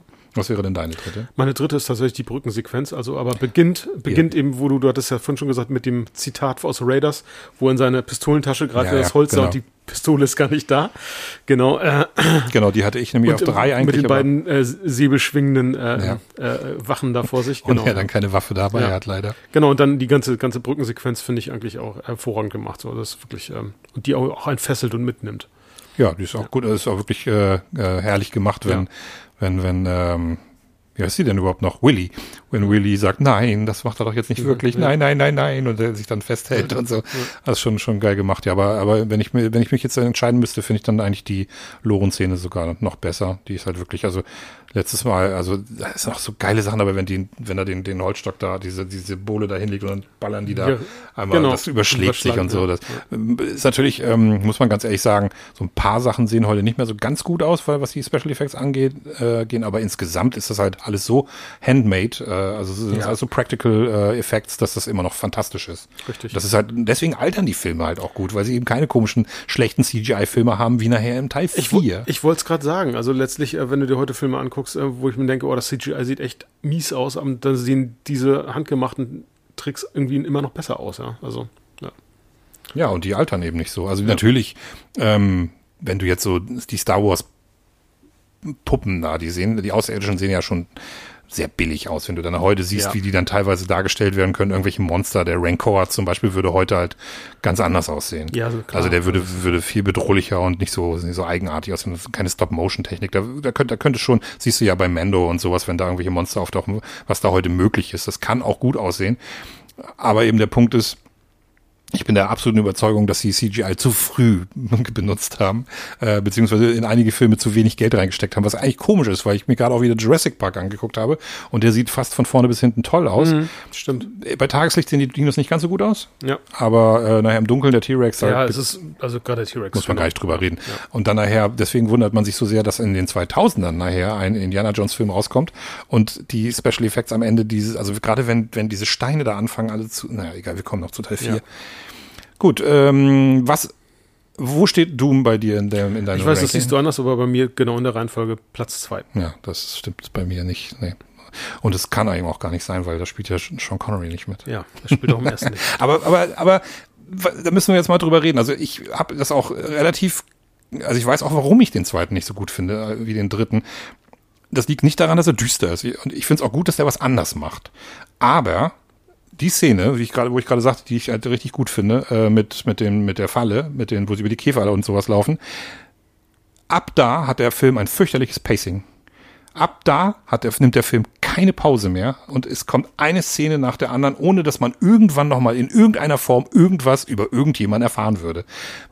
Wir erfahren eigentlich auch nichts über den Bösewicht. Ja, Der Bösewicht ist genau. beim Bankett am Anfang nicht dabei, Ja. sondern er wird dann nachher als Hohepriester irgendwie dargestellt. Dann taucht er irgendwie mal auf, sagt mal, hua, ich bin der Böse, verschwindet dann irgendwie wieder kurz, hat kaum Dialog, wird auch nie irgendwie wirklich richtig ähm, erklärt, was macht der Typ, wer ist das eigentlich? Der heißt Molaram. Was- was- Das ist die Intention, genau. Ja, da gebe ich dir recht. Also das, er bleibt blass, ja. Total. Und, und, und, ähm, und das Pacing ist echt komisch. Also man hat wirklich, es wird keine Pause mehr genommen, man hat nicht nochmal irgendwie mal so einen Moment, wo man, wo man einfach mal einfach was die Geschichte vorantreibt, sondern es ist wirklich nur noch Geballer. Eine Szene folgt auf die nächste. Eine, eine, eine es ist nur Willy-Geschrei. es ist nur, es ist nur flie, fliehen vor denen, fliehen vor denen. Be, äh, da wird wieder einer getötet. Jetzt ist äh, Harrison, also ist Indy selber auch äh, besessen und muss dann befreit werden. Also sagen, ich finde, das Pacing ist in der, in der ab da bisschen Genau, es ist halt genau, eine Achterbahnfahrt und es ist ja. keine, keine ruhige. Aber das, das ist eine ja, Stunde, ja. oder? Oder mehr als eine Stunde noch. Das, ist, das ist ein bisschen viel, finde ich. Das finde ich, finde ich fast ein bisschen anstrengend. Und ich weiß nicht warum, aber in Temple of Doom geht mir die Musik irgendwann tierisch auf den Sack die, man hat das Gefühl, die ist da, wahrscheinlich aus dem Grunde halt, weil immer was passiert, ist die dauerpräsent. Während es in den, in den ähm, in, in Raiders halt auch mal ruhige Momente gibt, zum Beispiel die, die Kussszene auf dem Boot, mhm. ähm, wo dann einfach auch mal ruhige Geigenmusik ist oder gar keine Musik oder sowas, hat man das Gefühl, dass bei Indie nur noch die ganze Zeit und in einer enormen Lautstärke. Ich habe ich hab immer das Gefühl, die haben da noch mal einen oben drauf und machen so Spinal Tap mäßig up to 11. Ja, da da magst du recht haben, mir, aber ich weiß nicht, mir gefällt ins, insbesondere das, das Setting einfach so. Also mit ähm, ähm, dieses indische Setting, ähm, das nochmal mehr faszinierend finde als diese christlichen, mythologischen Hintergründe. Das also finde ich aber auch zum Beispiel nicht. Ich finde, das wird okay. nicht, das wird nicht, das wird nicht genug ausgebaut. Da hätte man, da, da, hätte man mehr machen können, da bin genau, ich bei dir. So ein bisschen aber, Mythologie, ähm, so ein bisschen, wo, wo, wo, wo, wo, dass man was mit den Göttern und all so eine Geschichte, das ja. hätte man zum Beispiel viel mehr ausarbeiten können. Und äh, das, dadurch, dass es das irgendwie alles nur an einem Ort spielt, eigentlich die ganze Zeit. Und dann auch, ich finde auch, dass der Tempel leider nicht so richtig rüberkommt. Das ist halt immer, das sind so diese, ist das, sind das, ist das gemalt oder was ist denn das für eine Kulisse? Also ähm, der wird ja immer nur so in so in so Ausschnitten gezeigt. Ja, das stimmt. Und das, sieht, das sieht nicht so realistisch aus. Das sieht, das sieht nicht so geil aus. Das stört mich da so ein bisschen, während du halt bei im dritten Teil nachher an Originalschauplätzen bist und ähm, und die Kirche zum Beispiel oder das Schloss da oder so eine Geschichten, das finde ich ist alles ein bisschen homogener. Das sieht alles ein bisschen geiler aus und aber da kommen wir jetzt ja beim dritten nochmal dazu. Genau. Aber wir sprechen hier über, ähm, also na, wenn ich jetzt sage, äh, jetzt Crusade ist bei mir auf Platz drei, also das ist ja, das heißt, das heißt ja nicht, dass ich den Film schlecht finde. Ja? Nein, nein, das, das sag ich ja nicht. Ja. Aber ja, ich weiß, da machst du, äh, also ich, es geht ja auch nicht um die Popular Vote, aber ja. ähm, der, der zweite hat schon so, hat schon mehr Flaws als die, als der erste und der dritte, finde ich, die ihn für mich halt deswegen an Platz drei stellen ich sehe die auch alle super gern und ich gucke sie mir auch in der Reihenfolge an, aber ich freue mich dann auch immer besonders auf den dritten, weil der halt beson der besonders witzige Film ist. Der ja, das wieder ein bisschen erheiternd ist. Der ist ein bisschen mehr wie der erste mhm. und ich mag den ersten halt am allerliebsten und finde es deswegen gut, dass der wieder so ein bisschen ist wie der erste. Und das mich flasht tatsächlich, äh, obwohl ich nun wirklich kein religiöser Mensch bin, mich flasht aber der Heilige Gral halt mehr als diese komischen indischen Steine da. Okay, was, was, ja, alles gut. Ich fand die Steine nicht so richtig spektakulär. Und das, und das ist, finde ich, schade, weil die hätte man zum Beispiel auch ein bisschen mehr, was, dass die irgendwas können, dass, dass, dass irgendwas dann passiert, wenn man die hat. Also, dass das ein bisschen mehr gezeigt wird. Ich ja, ich hätte mir da zum Beispiel gewünscht, es ging ja eigentlich um fünf Steine, die da weg sind. Äh, die hatten ja nur drei und suchten die zwei noch um da hätte man natürlich mehr dran äh, das ausarbeiten können, was passiert denn, wenn wir alle fünf da sind? Ähm, ja. Oder ja, ja, genau. ähm, die Gefahr halt darstellen. Ähm, mit den, aber gut, es ist halt so gemacht worden, wie er jetzt gemacht worden ist. Ja, und das ist, ähm, um ja. Willen, auch, auch ich ja. finde den ja nicht schlecht. Ne? Das, ja. Mir geht's nur darum, dass ich äh, finde, dass der dass er schon so ein bisschen unrund ist nachher und, und ich finde, dass es dann im dritten Teil machen sie es wieder richtiger. Da machen sie es besser und ja, und ich bin nun mal, na hallo, ich bin äh, großer James Bond Fan ja, und Sean Connery und und, und Sean Connery und und Harrison Ford haben ja wohl die mit Abstand großartigste äh, Chemie, äh, die überhaupt irgendjemand in dieser Serie irgendwie miteinander haben konnte und deswegen kommen wir doch einfach mal ja. zum dritten Teil 1989 The Last genau. Crusade. Last Crusade spielt 1938 ähm, Genau, und ähm, öffnet, die Eingangssequenz öffnet mit River Phoenix, der leider viel zu früh verstorben ist. Ja. Ähm, äh, genau, als jungen Indiana Jones. Ähm, und ähm, auch da wird eine Menge zur in dieser Eingangssequenz zu Indiana Jones hinzugefügt. Die, und, und, und erklärt, ne? Die und Mythologie erklärt, wird so ein bisschen genau. erklärt. Genau, die, ähm, wie er zu der Schlangenangst gekommen ist, wie er die Narbe am Kinn bekommen hat. Ja. Also, ähm, genau. Äh, wie er cool. zum Hut, also überhaupt äh, diesen Hut. Ja. Äh, ja. Ist das eigentlich, das, das, das, das wollte ich mal, ist das der Vater von Marion? Irgendeiner hat mir erzählt, dass, dass das der Vater von Marion nein, sein ich, soll. Ich meine, also ich, nein. Also ich meine, ich habe auf IMDb das mal durchgelesen, das ist nicht der Vater von Marion, nein. Okay. Ja. Weil das hätte mich nämlich auch gewundert, aber ähm, irgendwo hatte ich das gelesen und war mir nicht sicher und habe da aber nicht, okay, also auch mit, mit, so einem Ohr irgendwo gehört, dass der irgendwie äh, aber das bevor Raven, wir Raven Ravenclaw ich, ich würde das nochmal ähm, Ravenwood Ravenwood, ja nicht Raven, Ravenclaw. Das, ist, das ist Harry Potter. Ja. Das ist Harry ähm, Potter. Genau, also da, äh, das, aber das würde ich nochmal schauen, irgendwie googeln, ob das ja. tatsächlich so sein sollte. Ja. ja, aber das, das ist halt, und, und wir erfahren auch, äh, ach nee, das erfahren wir noch nicht. Ähm, ich finde, äh, die Eröffnungsszene ist auch, ähm, auch super, vor allen Dingen ist sie auch wahnsinnig witzig und auch wieder so eine geile, ähm, Hommage an diese Serials und an die Abenteuerfilme der Zeit äh, da war ja damals ganz, ganz typisch auch für so Western und so Geschichten, äh, dieser, dieser, dieser Vergleich, dieser, dieses Gegenüberstellen von äh, Maschine und äh, Tier. Ja. Das Pferd, das den Zug jagt, zum genau, Beispiel. Ja. Und das ist ja da in dem Fall dann auch der, ähm, der Zirkuszug da, wo er dann irgendwie aufspringt. Also finde ich auch, ist auch toll gemacht. Und in dem Falle fahren sie ja dann auch mit dem Auto hinterher genau. und so.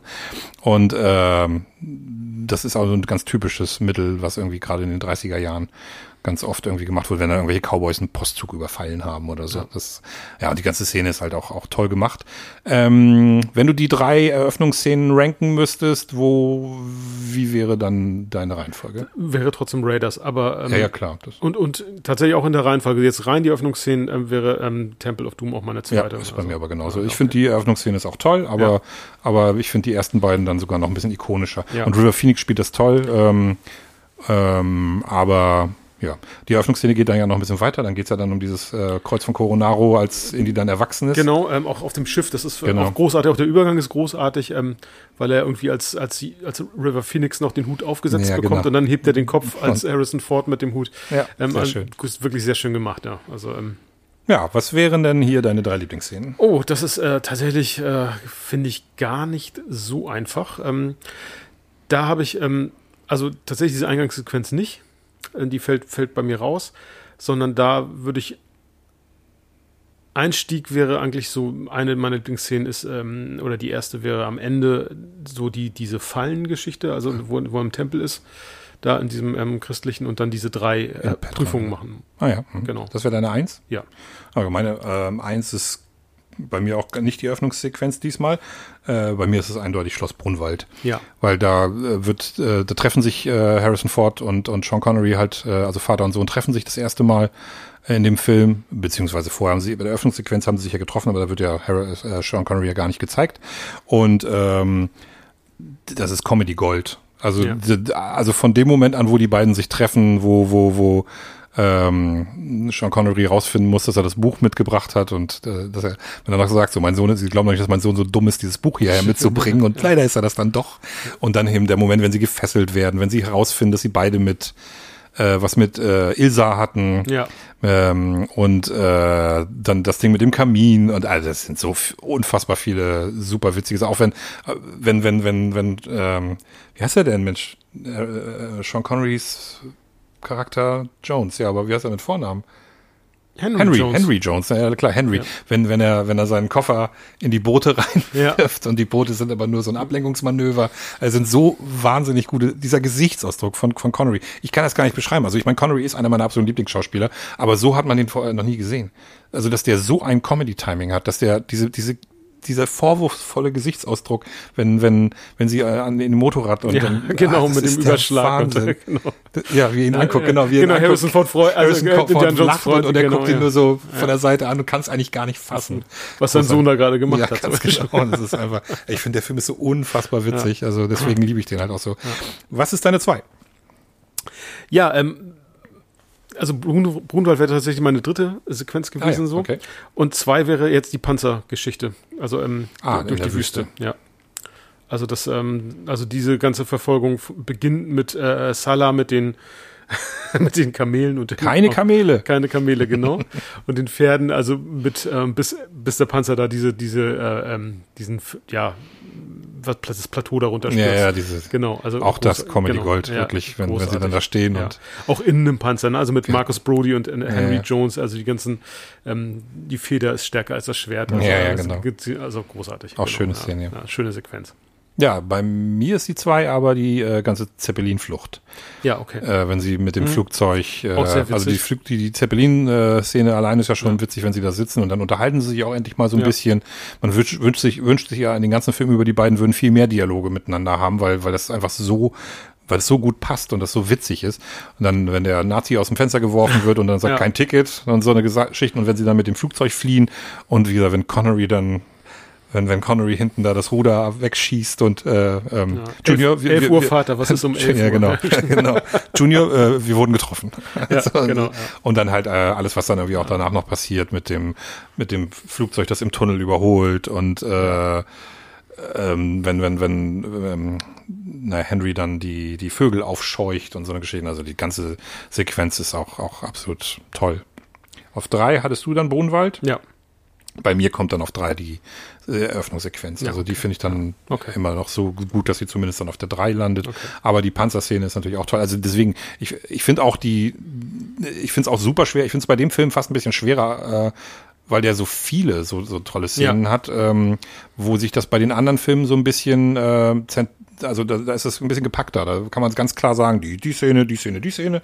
Das sind so die großen drei in dem Film, wo man bei, bei ähm, Last Oder Crusade sagen kann, ja. genau, da sagen kann, das sind schon ziemlich viele Sachen, die da irgendwie passieren, die alle irgendwie kultig sind, die Ja. irgendwie alle so ein, so ein, so ein und da äh, fällt für mich zum Beispiel auch die äh, Venedig-Szene. Äh, Ja. die, also die Venedig ähm, in der Kirche, das Ding, in der Mhm. Bücherei, wenn der Typ dann, wenn er stempelt, Genau. das ist einfach auch total schön, das unten mit den Ratten und daher halt auch die Verfolgungsjagd auf den Booten.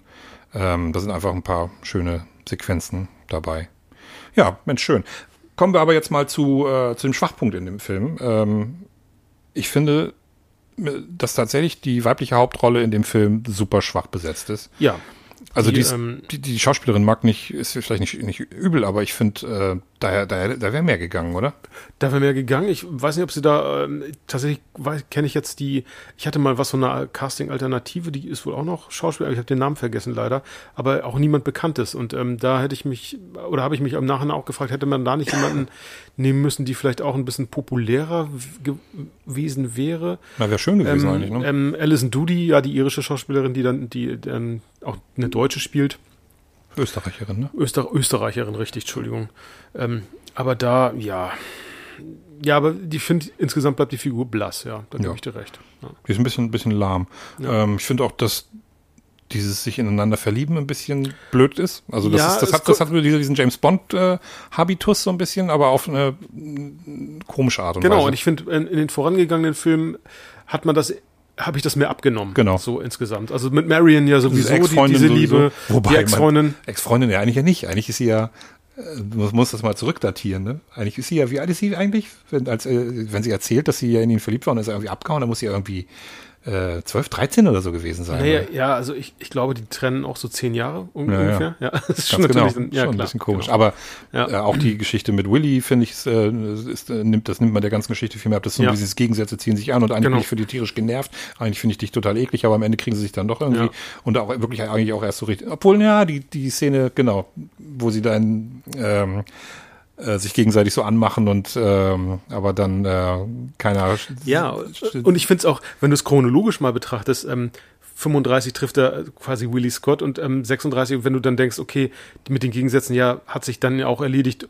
Für mich, wo, ich- wo ich dann denke, ja, auch vielleicht auch nachvollziehbar erledigt. Also, weißt du, also ähm, die Beziehung so, weil es weil es einfach nicht naja. ähm, zu sehr gegensätzlich Genau. war. Die, die, die, sie scheint irgendwie so, sie will Kohle, sie will Glamour und Luxus und das Genau. kann Indie ihr halt nicht bieten. Ne, und, und das auch, scheint auch nicht so der Typ zu sein. Nein, da ist Genau. er nicht so der Typ für. Genau. Aber das kommt irgendwie im dritten überhaupt nicht rüber, finde Nee. ich.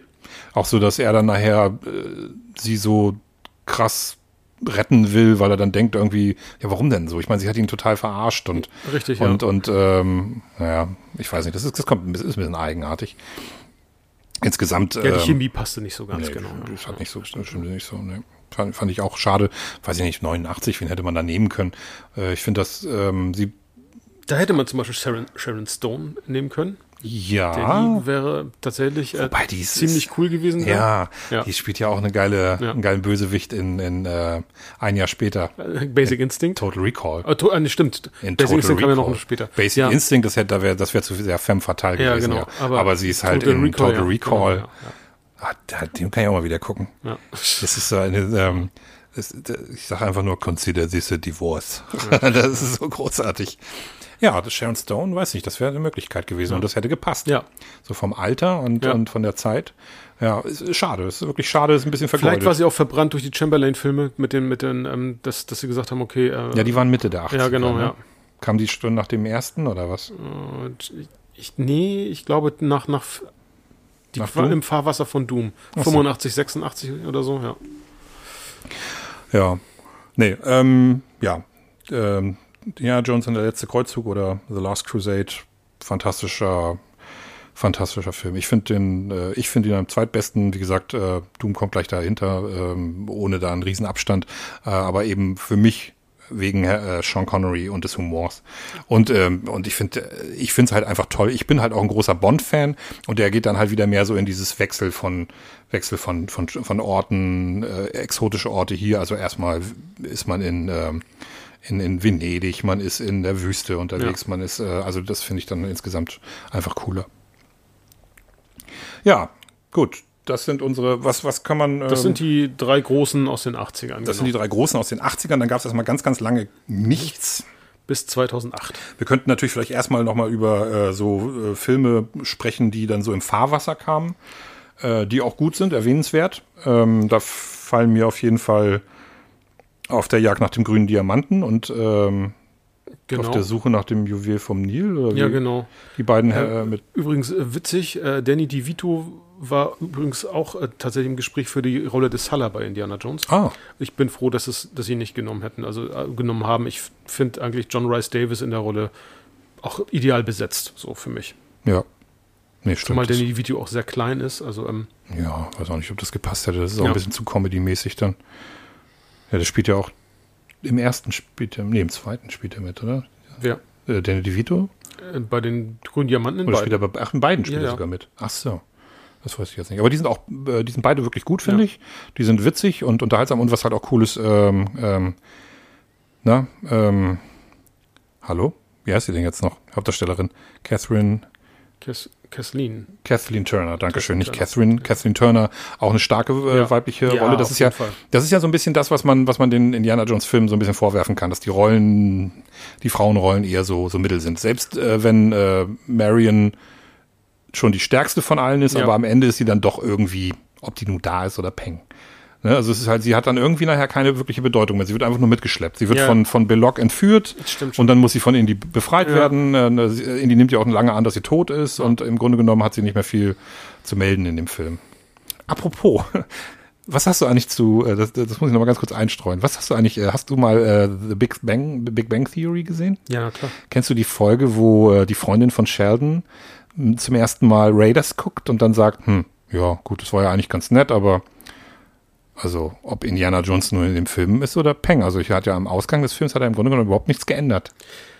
Ja, ja. Und genau. das stimmt, wenn du mal drüber nachdenkst. Das Einzige, was er getan hat, ist, er hat das Ganze verzögert. Er hat das Ganze verzögert und letztlich natürlich trotzdem dafür gesorgt, dass die Bundeslade in die USA gekommen ist. Das, das darf man nicht vergessen. Sonst, ähm, sonst, sonst würde das Ding immer noch auf der Insel liegen und alle wären genau. tot. Ja, ja das genau. ist richtig. Ja.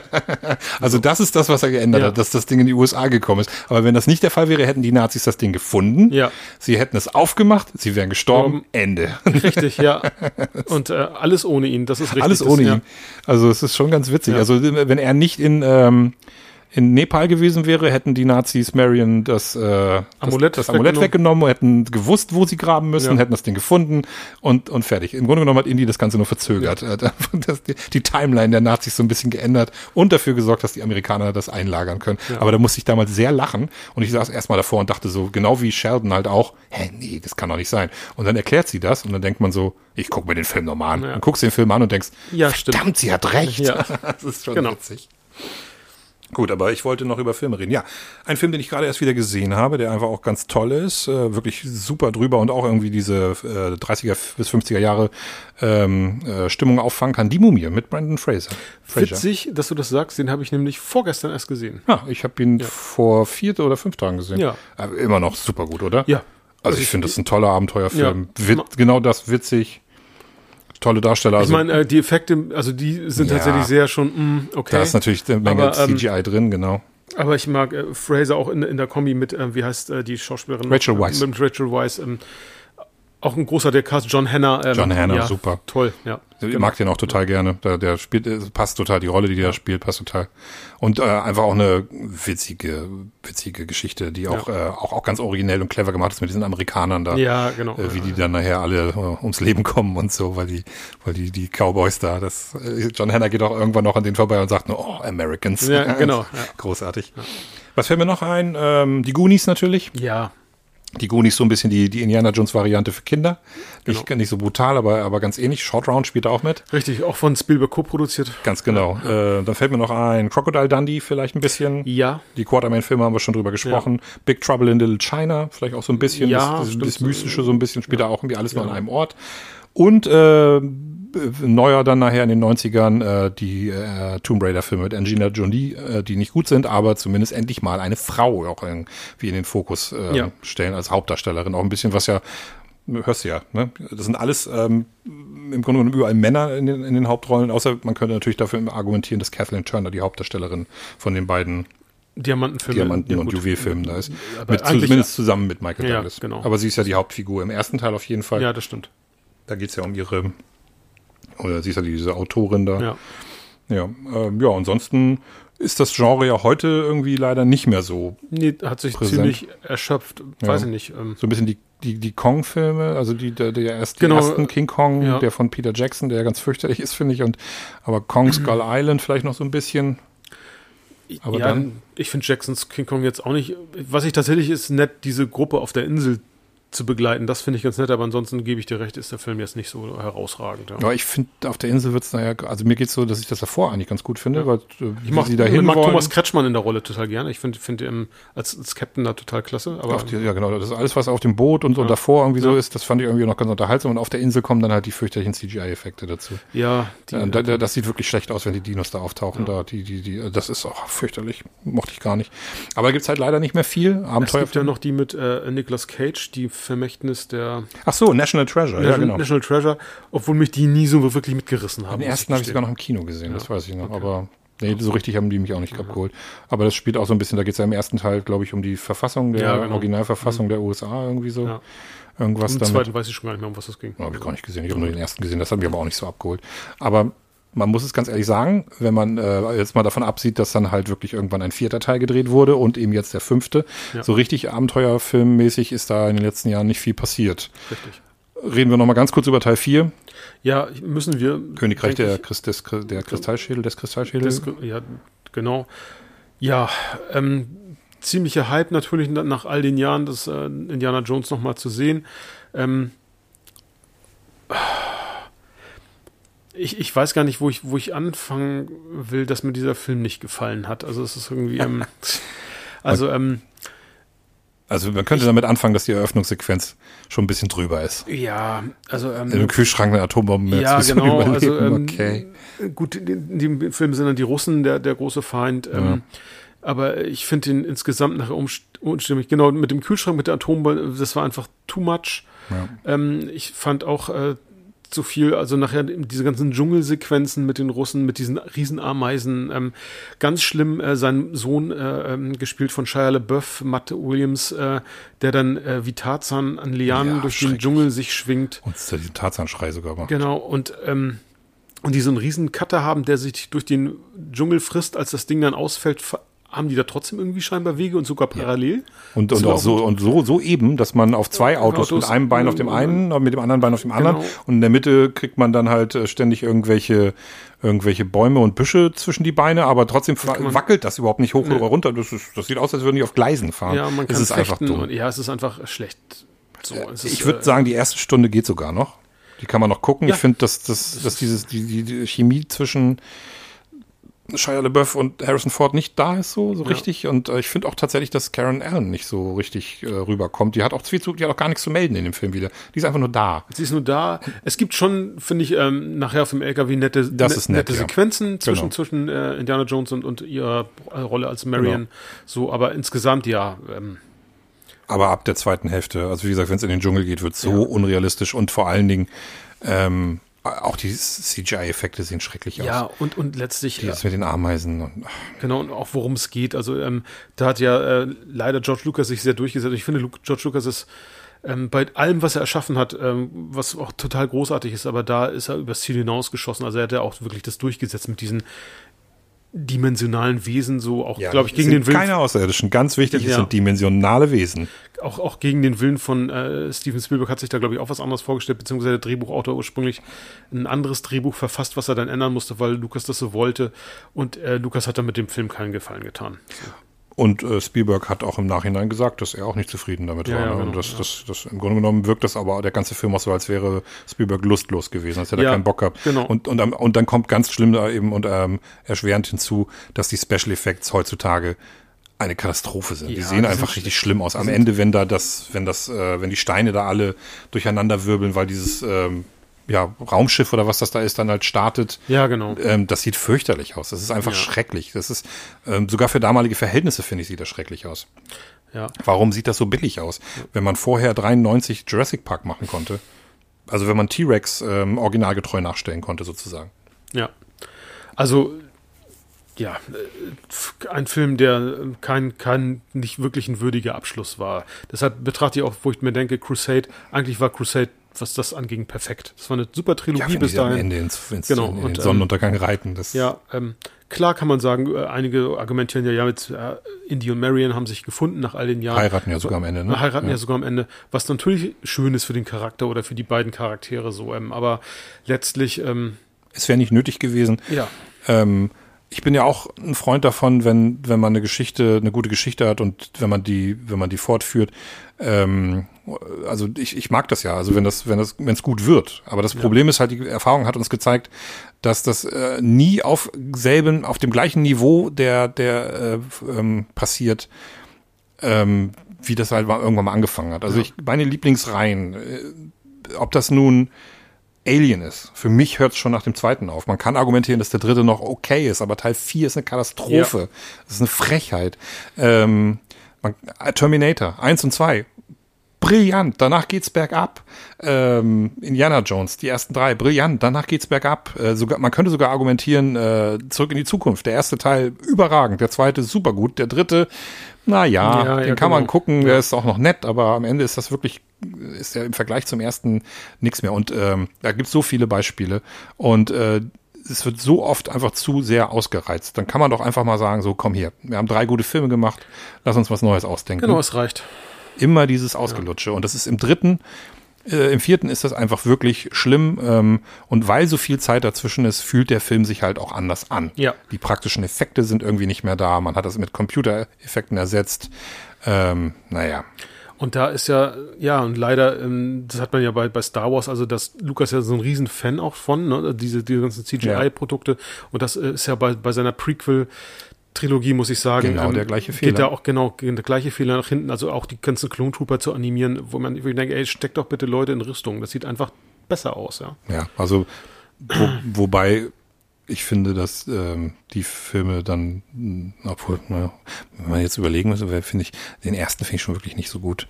Aber ich glaube, die äh, insgesamt finde ich die noch besser als den, als den vierten Indiana Jones. Also die kann ich mir eher angucken als, als, als Indiana Jones 4. Ja, mag sein. Ich finde, ich finde es wirklich, ich mag auch die Geschichte nicht. Ich mag aber das Ganze, ja. die Story ist auch nicht cool, hier ist mir nicht zu, da, da fehlt mir einfach so ganz viel. Äh, der Humor ist nicht so, es ist nicht so witzig äh, und Shia LaBeouf nervt halt auch. Ja, also, dieser coole 50er Jahre Dude, der sich immer durch die Haare kämmt, so, so, so dieser, dieser Rebel Without a Cause Typ, das passt auch nicht. Und es ist so symptomatisch, dass sie den für den fünften Teil sogar getötet haben. Ja, weil, der weil, ist nicht mehr da, weil ja. er im Krieg gefallen ist. Richtig. In Dazu Vietnam. Kann ich ja, das äh, wusstest du dann schon. Okay. Ja, ja, das, äh, ich, ich hoffe, ich spoiler da jetzt auch nichts. Ist ja, ja im Grunde noch egal. Das ähm, hat ja mit ja. der Story nicht so viel zu tun. Das ist einfach, ist einfach so ein Fakt. Ne?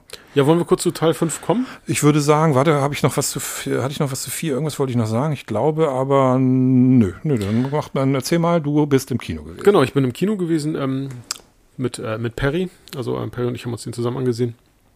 Und ähm, ja, was, was, was soll ich sagen? Also ich bin, ich bin da tatsächlich mit null Erwartungen reingegangen, weil ich im Vorfeld schon so viel schlechtes äh, Reviews gesehen habe.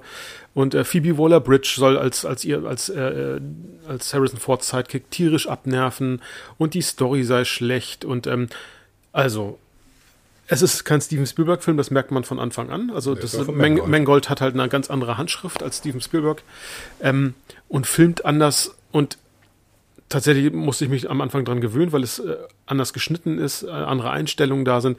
Die Einstellungen sind natürlich dann auch dem Alter Harrison Ford einfach geschuldet. Man ein 80-Jähriger bewegt sich nicht wie ein Mensch, der Mitte 30 ist. Ist das, war das kein Problem für dich? Bitte? Das, ich meine, der ist 80 und. Ja, aber er hat ja über die Einstellung, klar, man kann, wie du, wir hatten vorhin ja, bevor wir drüber gesprochen hattest du ja gesagt, wenn er dann von, von Rikscha zu Rikscha springt, äh, diese motorisierten Rikschas, ähm, ähm, da kann ich noch die, äh, das kann ich irgendwie noch so verknusen. Also diese Sequenzen konnte ich tatsächlich verknusen. Eher richtig schlimm fand ich, ähm, wo man gemerkt hat, ähm, als er dann durch, durch äh, New York auf dem Pferd reitet, wo man sieht, okay, das ist definitiv nicht mehr Harrison Ford, der auf dem Pferd sitzt und im Galopp durch, durch, die, durch die Straßen reitet. Und zudem dann auch noch diese ganzen Straßen und Gebäude alles richtig schlecht animiert ist. Also wo man sieht, das ist CGI und es ist nicht Harrison Ford und es wirkt einfach nur peinlich. Das, das hat mich tatsächlich gestört. Ähm, aber in, also insgesamt, also ich hatte ihn ja noch nicht gesehen. Ich habe die Kritik halt gehört ja. von einigen, die gesagt haben, man nimmt es diesem alten Mann einfach nicht ab. Der, der, was ich vorhin, bevor wir den Podcast aufgenommen hatten, ja schon mal kurz ja. erwähnte, das wollte ich jetzt nochmal aufgreifen. Wenn du dir einen äh, Mission Impossible Film anguckst, dann siehst du äh, Tom Cruise und weißt, da ist ein 60-Jähriger oder Mitte 50 äh, bei Fallout, der macht seine Stunts alle selber. Ja. Wie krass ist das denn, bitteschön? Und man nimmt sie mir auch ab. Wenn da irgendwann mal rauskommt, dass das doch alles nur Fake ist, dass er die Wirklichkeit gar nicht macht, wäre das ein Riesenskandal, aber nehmen wir einfach mal an, er macht das wirklich. Und dann guckst du dir einen Film wie Indiana Jones an und siehst dann einen 80-Jährigen, der da irgendwelche halb so genau. alten Typen verprügelt und, und ja, das, reitet und ja, springt genau, das und ist rennt. ein bisschen mit, mitunter. Äh, äh, und wir wissen ja, dass er das nicht selber macht, weil er kann es nicht mehr. Er ist ein alter Mann. Richtig. Der würde sich richtig wehtun. Also ich konnte mich in der, in auf die Eingangssequenz, die ich tatsächlich ziemlich recht gut fand, ähm, die spielt ja auch in den 40ern. Also wir haben dann einen Harrison Ford mit Deepfake, der entsprechend dem Alter angepasst ist. Also das heißt, äh, er sieht dann aus wie in den 40, also oh, mit, Mitte 40. Da habe ich mal die Frage. Ähm, hast du ihn auf, das ist ja auf Deutsch gesehen, ne? Ja. Ähm, wie ist denn das mit der Synchronstimme? Das ist, das ist ein Problem, aber das soll tatsächlich im Englischen auch ein Problem sein. Ja, genau. genau. Da ist auch die Stimme ähm, von Harrison Ford. Genau. Die alte Stimme von Harrison Ford. Und in der Synchron hat man Wolfgang Pampel, der ihn ja schon immer synchronisiert hat. Und ah, man merkt halt, dass alt. es eine ältere Stimme ist. So. Die, ja, der klingt mittlerweile auch sehr alt. Genau. Der, ich glaube, Pampel ist, wie alt ist denn der? 78, 79 auch schon. Und ähm, entsprechend hat man dann natürlich, okay, ähm, es wirkt nicht mehr immer, immer frisch, aber glaube ich, er gibt sein Bestes, um äh, frischer oder jünger zu wirken. So. Ähm, das Deepfake ist eigentlich, ähm, wenn ich, ich in den ersten Szenen dachte ich so, okay, aber nachher konnte ich mich darauf einlassen. Nach, nach so fünf Minuten dachte ich mir, okay, das war dann für mich stimmig, war okay. Geht bestimmt noch besser. Ich glaube, ähm, der, in, ein paar, paar, Jahren wird die Technik so weit sein, dass es gar nicht mehr auffällt. Aber ähm, fand ich, fand ich okay. Ich fand äh, Mats Mikkelsen in seiner Rolle großartig, hätte man natürlich noch mal mehr ausarbeiten können, klar. Auch, auch da, ähm, auch Thomas Kretschmann in seiner kurzen Rolle, in, auch nur in der Eingangssequenz großartig. Da haben sie wirklich gute Schauspielerinnen geholt, muss man einfach sagen, die dieses auch mittragen. So, dann kommt ja der Break irgendwann ähm, 1969. Genau, Shia LeBeouf in seiner Rolle äh, äh, ist in Vietnamkrieg gefallen. Also das heißt, die Rolle ist dann quasi rausgeschrieben worden, was ich nicht schlimm fand. Und Und es kommt dann, oder es wird eingeführt, eben Phoebe Waller-Bridge, ich habe den Namen vergessen, Helena oder so, keine Ahnung, jedenfalls seine ist sie seine, seine, äh, ja, seine Patentochter. Pa seine Patentochter. Und tatsächlich ähm, fand ich sie jetzt. Ist sie die Tochter von, von, äh, von wem ist sie denn die Tochter von, ähm, äh, äh, von Brody? Nein, nee, so. irgendwo einem anderen Typen. Ich so. weiß es gar nicht mehr so genau, muss ich gestehen.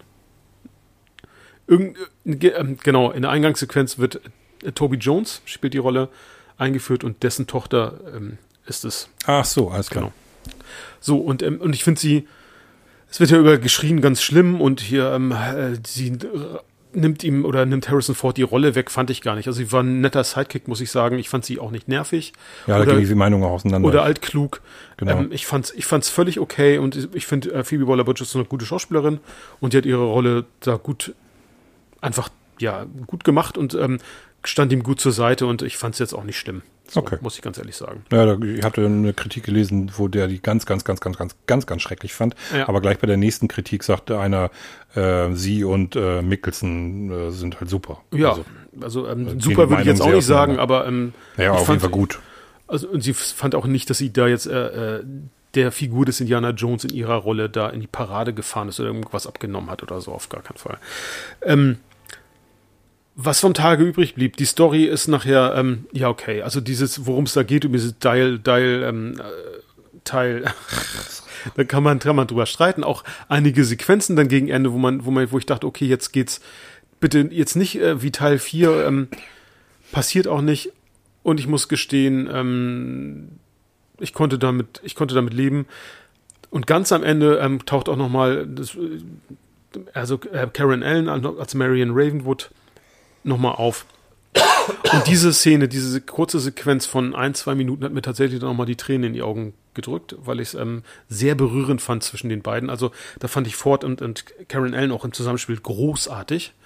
Wirklich großartig und ähm, so, dass ich sagen muss, das ist kein Indiana Jones-Film, den man jetzt mit den Filmen aus den 80ern vergleichen kann. Ähm, es ist auch kein Highlight. Ich persönlich denke, man kann den gucken. Man bricht sich damit keinen ab. Ähm, ich werde ihn mir bestimmt auch irgendwann nochmal ein zweites Mal streamen und nochmal anschauen, einfach, und ähm, weil ich ihn gerne im OV, OV nochmal sehen möchte. Ähm, und ich fand ihn besser als Teil 4. Ähm, das ist mein Fazit zu diesem Film. Also ich kann jetzt, äh, wer Indiana Jones-Fan ist, guckt ihn, möchte ihn sich angucken und sich selbst ein Urteil bilden. Wer sagt, oh, das ganze Genre interessiert mich eh nicht, So, an der Stelle mussten wir einmal ganz kurz Pause machen, weil ich einen kleinen Hustenanfall bekommen habe. Das hat man vielleicht im Hintergrund schon gehört. Und äh, ich wollte Björn in seinem Fazit nicht unterbrechen. So, dein Fazit nochmal. genau. Also, wie gesagt, ähm, wenn man Indiana Jones-Fan ist, kann man sich den Film, glaube ich, antun äh, und sich selbst seine Meinung bilden, beziehungsweise ähm, wenn man das Genre sowieso nicht so gut findet, dann kann man sich das vielleicht auch klemmen. Wie gesagt, ähm, für mich war nochmal tatsächlich die, die, die letzte oder eine der letzten Szenen zwischen, zwischen Karen Allen und Harrison Ford, also in, den, in ihren Rollen, einfach großartig. Und ähm, ich hatte Tränen in den Augen und ähm, ich fand es aber, war eine wunderschöne Szene. Ähm, also es ging ja im Film dann auch darum, dass sich ja beide ähm, auseinandergelebt hatten oder es ging auch um Scheidung, weil ähm, sie den Tod von, von Matt nicht verarbeiten konnte tatsächlich und sich dann beide aber wieder finden nach, nach Jahren. Und ähm, das war einfach ja, also für mich, mich hat's mitgenommen und ergriffen und, äh, und insofern bin ich da nochmal tatsächlich mit einem positiven Gefühl aus dem Kino rausgegangen. Ähm, wie gesagt, insgesamt ist der Film halt, ja, ein, ein durchschnittlicher Action-Abenteuerfilm, ähm, der niemandem eigentlich wehtut, nicht wirklich. Außer natürlich, wie du schon angemerkt hast, ähm, wenn man dann nochmal auf die Action-Szenen guckt oder genau hinguckt, dann kann man das Harrison Ford natürlich nicht mehr abnehmen, ja. So. Ja. Gut, wir sind jetzt eine Stunde 40 Minuten dabei. Vielleicht noch mal ganz kurz. Wir können ja jetzt, haben wir zwei Monate keinen Podcast, da können wir ja ein bisschen drüber machen. Ja, haben ja genug Zeit. Du hattest ja auch noch mal gesagt, uh, What If oder Neukast. Genau. genau. Wenn es denn jetzt ähm, irgendwann mal einen Neustart, einen Reboot geben würde, wer könnte denn dann deiner Meinung nach Indie-Spiel. Also ich weiß ja, dass ich weiß ja, wer dein Favorit ist. Naja, tatsächlich mittlerweile auch nicht mehr, weil er ähm, auch schon gealtert ist. Also ähm, hättest du mich vor zehn Jahren gefragt oder so, hätte ich gesagt, ähm, so Bradley Cooper. Aber warum jetzt nicht mehr? Ist ja schon so. so ja, weißt du, das, das ist in meinem Alter. Das Baujahr 73, Ach so. 74, in unserem Alter. Ja, okay. Weiß ich nicht, ob du dann, wenn du jetzt da mit Bradley Cooper mit dem Indiana Jones Film startest, dann wäre es vielleicht auch nur ein, zwei Filme und dann wäre es auch wieder, wieder vorbei, quasi, alterstechnisch. Es war ja immer wieder im Gespräch, oh, wie heißt ähm, Chris Pratt. Chris Pratt finde ich aber irgendwie nicht so passend. Nee, für dem, dem nehme ich irgendwie dann diesen Uni-Professor nicht so ab. Richtig, ja. Und, ähm, und außerdem reicht es ja auch, dass der irgendwie in Guardians unterwegs ist, ja. dass der in Jurassic World unterwegs ist, also noch ein Franchise, fände ich auch nicht gut. Ja. Ich habe jetzt ähm, gelesen, dass irgendwie so Leute auch äh, Ryan Gosling irgendwie in den Topf geworfen haben. Da bin ich mir aber auch nicht sicher, ob das mit dem, mit dem Uni-Professor so hinhaut. Ja, und Ryan Gosling ist mir einfach ähm, zu gut aussehend für, also das, das ist ja so ein, ja, Everybody's Darling, also ich finde irgendwie so richtig reinpassen tut er dann nicht in die Rolle. Also, und dann hat, da waren so ein paar unbekannte Namen auch dabei, da, das würde ich wahrscheinlich dann auch unterstützen, dass irgendwie eher jemand den spielt, den man noch nicht kennt. Ja. Und dann hat aber einer auch Chris Evans äh, in den Topf reingeworfen und da habe ich ganz kurz überlegt und dachte, okay, eigentlich gar nicht verkehrt. Also den könnte ich mir mit einer nerdigen Brille. Das geht ja schon wieder los. Ja, das ist interessant. An Chris Evans hätte ich noch gar nicht gedacht. Aber jetzt, ja, wo du es sagst, wo ich, wo ich, mir denke, Eigentlich ähm, Chris Evans mit einem Drei-Tage-Bart und äh, Der hat auch so ein bisschen was Schnippisches manchmal. Ja, ja. der kann auch so ein bisschen so ja. linkisch gucken und so. Also der soll ja auch keine 1 zu 1 Kopie von Harrison Ford sein. Richtig, ja. Den könnte ich mir irgendwie auch vorstellen. Ja, das stimmt, durchaus. Das, ähm, das wäre tatsächlich, äh, wo ich denke, ja, dem würde ich eine Chance geben, so. Aber am Ende des Tages könnte ich mir auch vorstellen, wenn sie, ähm, ich glaube, der Film ist gar nicht mal so erfolgreich, ähm, finanziell. Nee, nee, also der wird voll nach hinten losgehen. Also das, ähm, was ich jetzt gelesen und gehört habe. Ähm, und ich äh, frage mich auch, ob das für Lucasfilm, auch gerade für, für Kathleen Kennedy als äh, Lucasfilm-Präsidentin, äh, nicht in einem Desaster enden wird, das Ganze. Ja, und vielleicht ist es einfach auch nicht mehr zeitgemäß und dann kann es ja tatsächlich sogar sein, dass sie das irgendwie zu Grabe tragen. Ja. Weil Leute wie wir werden auch immer älter. Ja. Und ähm, ich lächze jetzt nicht nach äh, immer, immer mehr äh, Indiana Jones Filmen. Mir reichen die drei aus den 80ern. Die ja. reichen mir vollkommen. Ich werde den vierten nie wieder gucken, weil der mich nicht abholt. Der holt mich nicht ab. Den fünften werde ich mir aus reinem Interesse angucken. Ich befürchte aber, dass der auch, dass er bei mir das auslösen wird, was der vierte ausgelöst hat. Also eher so das äh, Desinteresse. Und dass ich mir das aber einfach aus äh, Vollständigkeitsgründen angucken werde. Aber die Indiana Jones Filme aus den 80ern sind unerreicht für einen, der sowieso, also für uns, für Leute, die auch die Nostalgie davon natürlich ein bisschen genießen. Ich brauche keine Filme, die die Nostalgie irgendwie hervorkramen, sondern ich gucke mir die Originale an. Dann fühle ich mich nostalgisch. Genau, ja, ja, also da bin ich komplett bei dir. Ich frage mich nur, ähm, ob man nicht über einen Reboot natürlich eine neue Generation von Menschen anspricht oder die ins Boot holen könnte. Ich erinnere mich daran, äh, meine Tochter meinte mal, dass ihre Freundin sagen, oh ja, nee, äh, das ist voll, voll der alte Kram, sowas gucken wir uns nicht an. Ich glaube, mit natürlich mit einem frischen, jungen Cast äh, könnte man natürlich dann auch neue neues Fandom gewinnen. Ja gut, aber so. dann ist das ein reines Actiongeballer von vorne bis hinten, weil das ist ja eben das, ja. was, was es eben nicht, was man ja. eben nicht sehen will. Also das interessiert mich dann überhaupt nicht. Ja, klar. Das ist dann, äh, wenn die, wenn das irgendwie so, so Marvel-mäßig irgendwie rüberkommt oder so, dann weiß ich nicht. Also ich finde, das macht die Filme ja irgendwie auch in den 80ern aus, dass die halt so diesen Abenteuerfilmcharakter haben, dass da zwischen den Action-Szenen auch was passiert. Richtig. Dass da irgendwie, ja. Äh, wenn da auch kein großes Character Development dabei ist, aber auf jeden Fall ist da so ein bisschen was. Da passiert was zwischen den Figuren und ähm, weiß ich nicht. Ich, ich bräuchte das nicht unbedingt. Ich könnte mir auch vorstellen, dass das für die Leute auch irgendwie zu altbacken ist oder so. Die haben da vielleicht mehr Bock auf sowas wie Tomb Raider oder so, also modernere ähm, Abenteuergeschichten, so, was hier, wie hieß denn das, äh, Uncharted oder sowas. Ja, genau, das ist ja, stimmt, das ist ja auch nochmal im Fahrwasser eigentlich ja. ein wenig. Ähm, genau.